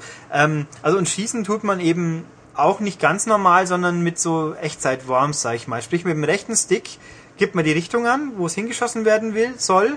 Und je weiter, je stärker man drückt, desto stärker wird der Schuss. Oder je länger man drückt. Ich glaube, je länger man. Und dann wird so ab, eine Rakete abgeschossen, die tatsächlich einen realistischen Bogen fliegt. Also wenn ich nach oben schieße, dann kommt die schneller wieder runter, wie wenn ich gleich nach unten schießen würde, wo es dann Vollgas gibt. Ja, ähm, und es gibt 80 Levels und halt meistens die Aufgabe, die auftauchenden Gegnertypen abzuschießen, eine bestimmte Anzahl, mal heißt demoliere bestimmte Objekte, die in der Umgebung stehen oder auch mal ähm, greife dir den Football und fliege an allen Gegnern vorbei zum, zum Goal und lass ihn durchschubsen. Solche Sachen. Das ist jetzt an sich nichts Besonderes, macht aber tatsächlich schon mal viel Spaß, weil echt gut umgesetzt. Aber dieses Spiel hat einfach eine saukoole Grafik. Das ist nämlich so eine Art Retro-Neo-Pixel-Mischung. Äh, beschreib's mal, Philipp, bevor ich meinen Senf dazu abgebe. Oh, ich beschreiben. Ähm, okay, in diesem Level gibt es verschiedene Objekte und die kann ich alle zerstören. Das sind dann irgendwelche, was weiß ich, irgendwelche blöden Schiffe oder sonst was. Und diese Objekte, wenn man da drauf schießt, dann explodieren die. Und das sieht aus wie viele kleine Lego-Klötzchen. Das ist irgendwie die, wenn man am liebsten da rausgreifen und irgendwie sortieren oder Ja. so. Also irgendwie pufft das überall auf und wie schöne kleine grelle Klötzchen. Das sieht, ja, das sind so komische Riesensprites Ja, einfach. einfach sau cool gemacht. Also es sind eben, ich, ich sag jetzt mal, ich nenne es jetzt einfach mal Monster-Pixel, der Einfachkeit halber. Es sieht aus wie jemand hat eine einfache Bitmap-Grafik genommen, die aufgeblasen in größere Pixel und wenn man dann drauf schießt, dann platzen die in Pixel-Explosionen, die so wumm, so partikeleffektmäßig wegfliegen und das und halt auch abprallen und es sieht einfach nur cool aus, eben durch diesen Retro-Stil. Ähm, und noch cooler ist, das Ganze ist nicht einfach eine frontale 2D-Ansicht, sondern das Bild ist leicht quer gekippt. Immer wenn man rechts fliegt, kippt es leicht nach hinten in den, in den Hintergrund rechts, nach links ist genau andersrum. Man kann sich, wer R-Type Dimensions gespielt hat, so ungefähr von der Perspektive vorstellen. Also es ist 3D, ein bisschen plastisch, aber nicht ganz und es ist einfach der coolste Retro-Look, den mir die letzten Ewigkeit untergekommen ist. Und das macht das Spiel unglaublich ansprechender, wenn man halt sowas mag. Ich, ich mag sowas. Es, es sieht einfach klasse aus. Und es gibt halt verschiedene Themen. Wenn man im Standard Level 80 durchspielen, das dauert eine Weile. Äh, man kann auch einfach Endurance, also Durchhalte spielen. Da wird dann frisch, fröhlich gemischt die Level. Man kriegt also auch da schon schnell Unterschiede zu sehen. Die sind einfach ideenreich inszeniert und ah, ich finde es einfach toll. Man Ja. kann auch Multiplayer mit bis zu acht Leuten, ich glaube einfach Deathmatch oder eben Football, quasi Football gegeneinander und so Zeug. Und das Ganze ist begleitet von so einer Mischung aus Chippenmusik mit, mit ein bisschen 80er Jahre klingender Musik drauf. Also, wow. Ich, Ja. ich bin begeistert, wiederhole mich und kann nur sagen, auf jeden Fall mindestens die Demo anschauen. Das hat echt seinen Charme. Kostet 800 Punkte, also knapp 10 Euro und das, ja, ich würde sagen, Ich möchte Uris. Begeisterung jetzt nicht ganz so hemmen, aber man muss eigentlich, man muss schon Arcade-Spiele mögen und Retro auch, um es so zu lieben, wie Uri es tut. Denn, also ich fand's schon ganz nett und irgendwie denke ich, oh cool, das ist mir irgendwie was anderes und habe auch ein paar Level gespielt und gemerkt so irgendwie, weil die relativ kurz sind, man kann die relativ schnell abschließen und deswegen macht man noch ein Level und noch ein Level. Aber natürlich bin ich jetzt nicht so weggeblasen wie Ulrich. Da, da gibt es noch ein Spiel, darüber sprechen wir später. Das finde ich richtig gut. Ja, ich nicht, aber äh, ich finde es gar nichts, ehrlich gesagt. Also nochmal ganz kurz, Rocket Riot 10 Euro, 360, Download funktioniert jetzt und anschauen, weil toll. Also alleine wegen der Optik, zumindest mal anschauen, um die Optik gesehen zu haben, soll es auf jeden Fall jeder mal. Ja, gut, dann nächstes Spiel, das ist nicht ganz neu, aber auch nur wenig alt und zwar Äh, Cell, äh, ich wollte eigentlich, Tell, ich wollte eigentlich Telltales Sam und Max sagen. Also Sam und Max von Telltale Games. Genau, die äh, erste- Die quasi Download oder Download-Episoden von Spielen machen. Genau. Telltale Games haben ja letztens Wallace and Gromit gemacht. Die machen irgendwann in, sie haben Strong Bats, Cool Bat, Cool Game for Attractive People, wie auch immer, auf dem Wii gemacht. Sie machen demnächst Monkey Island ein neues. Äh, die, sie haben halt, Sam Max gibt's schon auf dem PC schon länger. Es gibt auch wohl eine Wii-Version, die uns freundlicherweise Joe Wood nie geschickt hat. Danke. Ähm, und jetzt gibt's halt auf der 360 die erste Staffel komplett als Einsatz. Kostet 20 Euro, 1600 Punkte, Es sind sechs Episödchen, die alle so zwei, drei Stunden lang sind, glaube ich. Ja, genau. Und in einem Paket. Genau, und Sam Max einfach das Adventure-Aushängeschild von Telltale Games. Ähm, hat von allen Episoden hat es sehr hohe Wertungen bekommen, also ho- hoher, äh, guter bis hoher 80er einfach. Ähm, ist ein klassisches äh, Point-and-Click-Adventure mit zwei total bekloppten Charakteren, nämlich Sam und der Hund Max. Und äh, das sind so Detektive. Nee, Sam ist der Hund. Ach shit. Max ist Echt? das Kanickel. Ach, ja, stimmt. Der, ich, Uh. verwechsel, ich verwechsel die immer. Weil der Mann, okay, der Mann, also der, der Hauptdetektiv, der auf zwei Beinen läuft, ist nämlich ein Hund.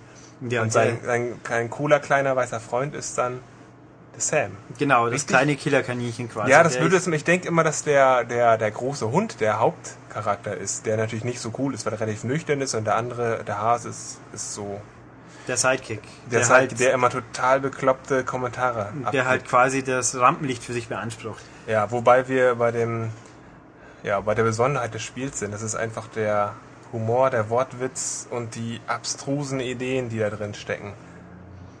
Ja, Ulrich, sag, ich, was sag was. so ich hab, für abstruse Ideen so hat. Das kann ich schlecht, weil ich es ein bisschen zu wenig gespielt habe. Aber ich kann sagen, natürlich Sam Max, wer zu Amiga Früh-PC-Zeiten aktiv war, das war natürlich damals eins der letzten, der letzten großen äh, Point-and-Click-Abenteuer von LucasArts mit eben diesem Duo, die als Freelance-Police, also freischaffende Polizei, abstruse Fälle löst und noch merkwürdige Charaktere trifft und äh, ja, die sind dann halt eingeschlafen und Telltale haben sich dann irgendwann mal die Rechte geschnappt und jetzt diese Episoden geschnitzt. Ja, also im Grunde hat man es so, man hat dann, was ich, seinen Raum, äh, den man dann untersuchen muss und dann hat man viele Gegenstände und dann kann man mit so einem Mauszeiger, also mit so einem Finger, sowas in der Art, mit so einem Cursor äh, auf diese Objekte gehen und dann äh, kann man sie untersuchen und dann, dann, dann ja, hat man sein Inventar, man kann Sachen aufnehmen, man kann die dann kombinieren. Ähm, und die beiden Protagonisten geben einfach immer einen total blöden Kommentar ab und die haben auch echt bescheuerte Sachen da drin. Also die haben zum Beispiel in ihrem Büro äh, wohnt dann zum Beispiel eine Ratte, die halt ein kleines Häuschen mit einem Briefkasten hat und die natürlich auch fiese Sachen macht und äh, Dinge versteckt von denen, die die brauchen und treffen einfach immer wieder solche komischen Charaktere, das einfach so überzeichnet und abstrus ist. Ja, sehr cool und hat, ach, einen, hat hohen Wortwitz und viel popkulturelle Einflüsse. Ähm, wobei wir bei der Sprache sind. Das ist englische Sprachausgabe, Mhm. so also sehr breites amerikanisches Englisch möchte Ja, ich jetzt sagen, schon. mit Ami. deutschen Untertiteln und die relativ die die Charaktere sprechen sehr schnell, entsprechend schnell sind die Untertitel. Ähm, manchmal kommt man da nicht mit, wenn man sich auf das eine konzentrieren will. Man muss gut Englisch verstehen können eigentlich, um alles mitzubekommen. Und manche Übersetzungen sind vielleicht auch eher ja, Frei. frei gezwungen. So, wenn man das Englische versteht und das Deutsche, denkt man sich so, hm, Das kann schon mal unglücklich.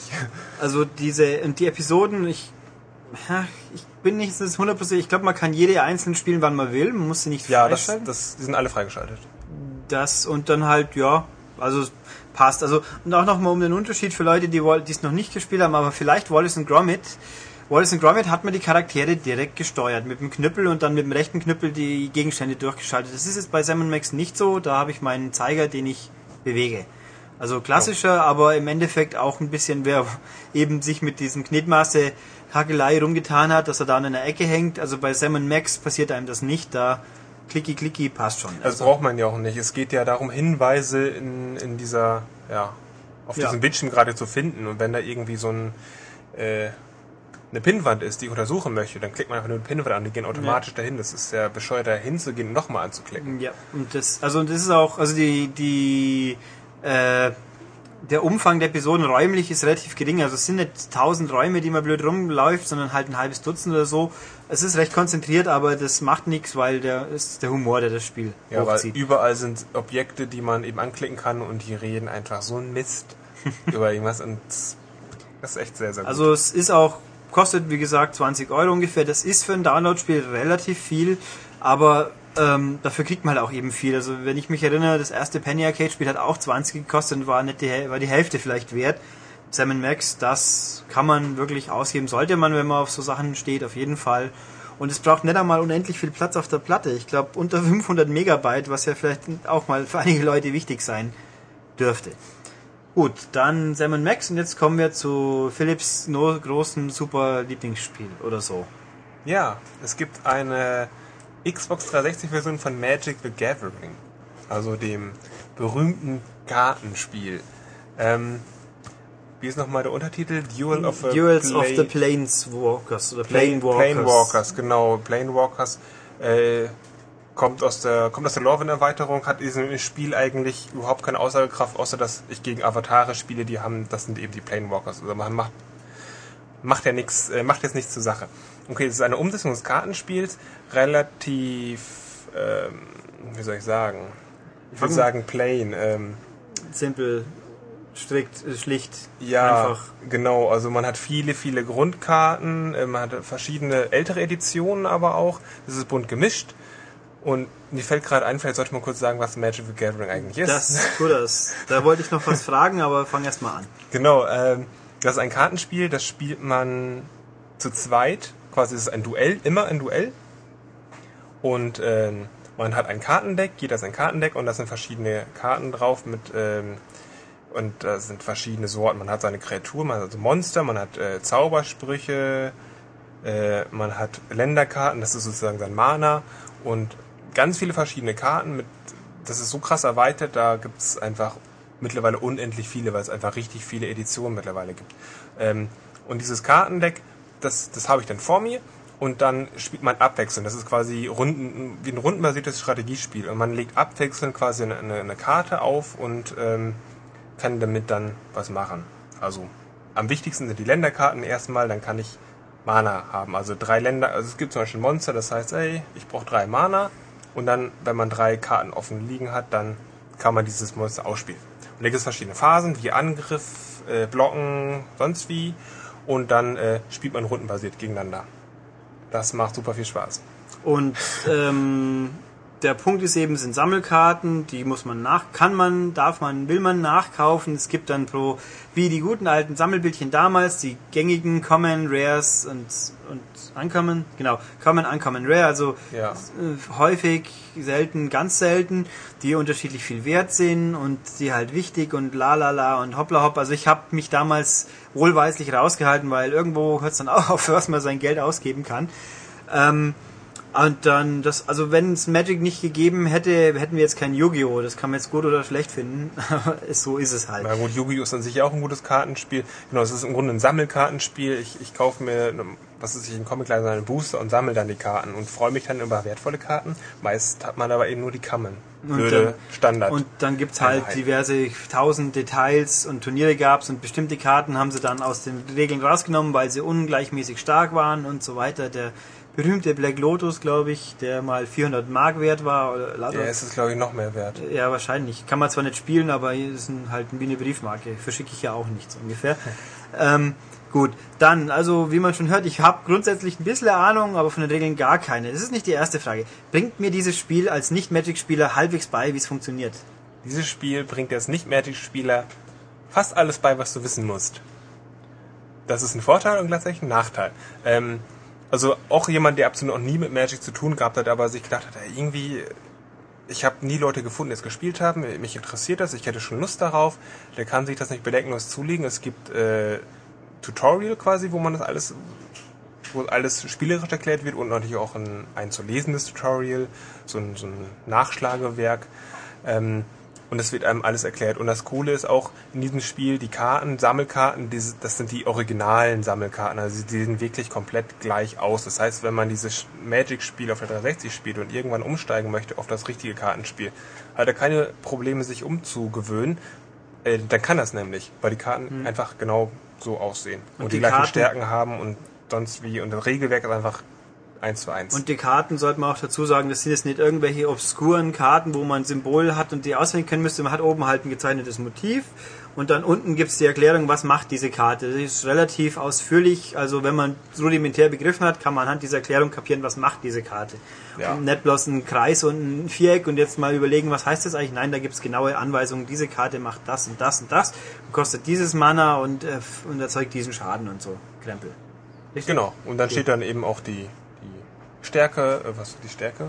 Äh, die Gattung meine ich. Gattung, also sowas wie Kreatur weiß ich, oh, das ist ein Monster, damit kann ich angreifen und ähm, oder ein Spontanzauber oder Ja, eine Hexerei oder ein Artefakt. Und zu welcher Farbe das gehört. Genau. Ähm, ja, Farbe vielleicht. Ganz kurz, es gibt ähm, fünf grundsätzlich es- fünf Farben im Spiel äh, und jede Farbe steht für eine bestimmte Strategie und ich kann auch die Farben mischen. Also sowas wie Schwarz und Grün. Dann habe ich über Grün so, so starke Kreaturen zum Beispiel und Schwarz habe ich viele böse Zauber. Ähm, ja, das sind verschiedene Strategien und dann kann ich damit losspielen. Ähm, Im Übrigen geht es darum, jeder hat 20 Punkte, 20 Lebenspunkte und derjenige, der zuerst auf Null ist, hat verloren. Und ähm, kleines Beispiel, wie das funktioniert. Ich habe zum Beispiel eine Kreatur, die ich ausspiele und die hat Angriff 5, Verteidigung 6 zum Beispiel. Und dann hat der Gegner ähm, zum Beispiel, dann greife ich ihn an und er hat keine Karte zum Blocken und kann keinen Zauber, um meine Karte zu zerstören. Und dann greife ich quasi an und heißt, oh, fünf Lebenspunkte weg, er kann nichts machen. Tot. Also minus fünf. Hätte zum Beispiel eine Karte, eine andere Kreatur und sagt, ey, ich möchte dich blocken, dann, dann blockt er diesen Angriff ab und seine Karte, wenn er zum Beispiel Verteidigung nur drei hat oder sowas oder vier, dann stirbt die Karte, weil das ja minus eins ist, dann ist sie, da habe ich ihm keine Lebenspunkte abgenommen, aber seine Karte, die er ausgespielt hatte, ist auch weg. Genau, und da gibt es so ganz viele kleine verschiedene äh, ja, Also es ist schon sehr. Varianten, genau. Also ganz blödes Be äh, kleines Beispiel. Ich habe jetzt eine Kreatur, die ich ausspiele, die so, den sogenannten Trampelschaden hat. Dann hat die zum Beispiel Angriff 5 und ich greife an und er blockt mit einer Dreier-Kreatur. Dann äh, bleiben mir eigentlich zwei übrig und durch den Trampelschaden geht der Tra äh, Schaden durch und dann hat er trotzdem noch minus 2, das hat er nur noch 18 Lebenspunkte und seine Kreatur verloren. Uh, böse. Ja. Das, das Gute an diesem Spiel ist, zu jeder Karte, die es gibt, es gibt ganz viele verschiedene tolle Funktionen und äh, Effekte bei diesen Karten. Jede Karte hat im Grunde seine Gegenkarte. Es kommt nur darauf an, ob ich diese Karte in meinem Kartenstapel habe und ob ich sie ausspielen kann oder nicht. Deswegen, also das, deswegen ist das Spiel im Grunde nie unfair. Das ist ein bisschen Glück, je nachdem, welche Karte ich ziehe. Und ein bisschen viel Strategie einfach. Genau, es geht darum, ähm, ich habe am Anfang sie- sieben Karten, ja sieben Karten und ich lege die ja abwechselnd rundenbasiert und dann nehme ich mir jeweils immer nur eine neue Karte auf meinen Stapel und das darf ich mir natürlich nicht aussuchen. Das heißt, es ist ein bisschen Glück dabei, welche Karte gerade kommt und sehr viel Strategie. Und mir ist es so oft passiert, dass ich genau weiß, wenn ich jetzt drankomme, dann habe ich ihn, dann, dann, dann ist, dann ist er auf Null, dann habe ich gewonnen und dann fängt er an, irgendwelche doofen Karten auszuspielen und ich merke, oh nein, oh nein, das geht ganz, ganz böse in die Hose und ich verliere, wenn ich, weil ich nicht mehr rankomme. Also es ist ganz, ganz, ganz oft. Oder man hat eine tolle Strategie und dann legt er Karten und man und Aber es ist jetzt nicht unfair, dass der Computer einen verarscht, sag ich. Nee, das überhaupt nicht. Also manchmal ist es Glück und manchmal und es ist einfach ganz, ganz viel Strategie dahinter, wenn man seine Karten kennt und weiß, wann man die ausspielen soll. So. Gut, dann äh, ab, also auf Optik, Präsentation, man sieht halt die Karten, sie liegen, es ist wie wenn man sitzt vor dem Tisch und die beiden Seiten legen Karten ab und dann die Duelle fallen, werden rausgezoomt und so. Also es ist, ich würde sagen, es sieht zweckmäßig, aber ordentlich aus. Ja, sehr, sehr aufgeräumt und eigentlich ziemlich stilvoll. Also wenn so ein Magic-Spieler so ein Spielfeld zu Hause hat, dann ist er, glaube ich, mächtig stolz darauf. Okay. Und wenn äh, man kann es offensichtlich ja online spielen. genau, Kann- sogar auch mit vier Leuten, dann spielen eben zwei gegen zwei, man teilt sich aber alles, also weil es einfach ein reines Duellspiel ist. Ähm, es gibt auch so eine sogenannte Kampagne, das sind 17, ja, 17 Duelle, die man bestehen muss. Ähm, und da kann man bei jedem Duell, was man gewinnt, Karten gewinnen, also jeweils eine Karte pro Match, äh, mit denen ich Die lieben Da- Kollegen schauen gerade, wie, wie lange wir diesmal wieder werden. Ja. Ja, gut, Magic ist einfach gut. ähm, was wollte ich jetzt sagen? Ja, man Äh, kann mit jedem gewonnenen Duell eine Karte bekommen und die kann ich dann in mein Standarddeck einbauen. Wobei ich bei diesem einen relativ großen Nachteil bin bei diesem Spiel, ich habe immer ein Standarddeck. Wenn jemand sich damit auskennt, ein bisschen profimäßiger spielt, der liebt es irgendwie seine Karten sich selbst zusammenzustellen, sein Deck, diese großen, diese fünf Farben, diese fünf Strategien vielleicht auch zu mischen. Ähm, das geht da nicht. Ich habe meine vorgegebenen Decks. Das heißt, ich habe ein rotes Deck oder ein grünes, blaues, schwarzes, gelbes.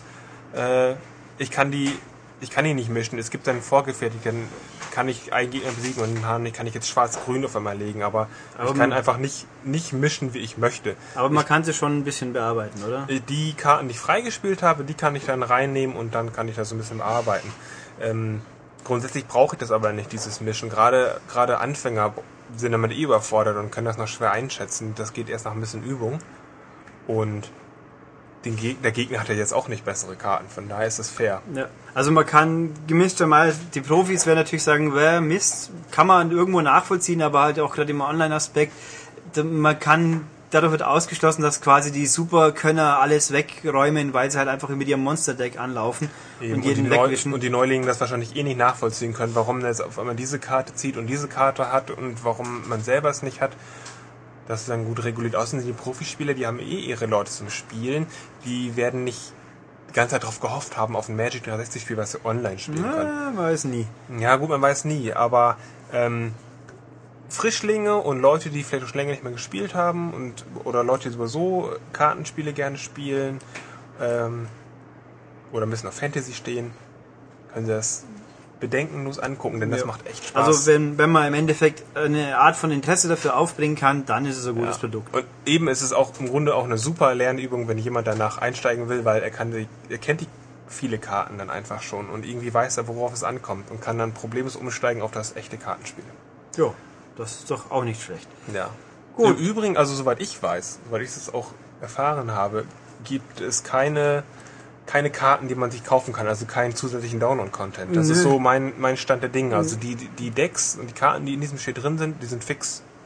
Also ich würde mich wundern, wenn sie beim Erfolg nicht drüber nachdenken Ja. würden, weil es macht Wizards of the Coast, sprich die, die Magic Obermacher-Gurus selber, die sind hinter diesem Spiel auch dran und das basiert einfach auf dem Drummond-Aspekt. Also ich wäre überhaupt nicht überrascht, wenn mal welche kämen, aber Stand jetzt ist, momentan gibt's keine, also jeder fängt von null an.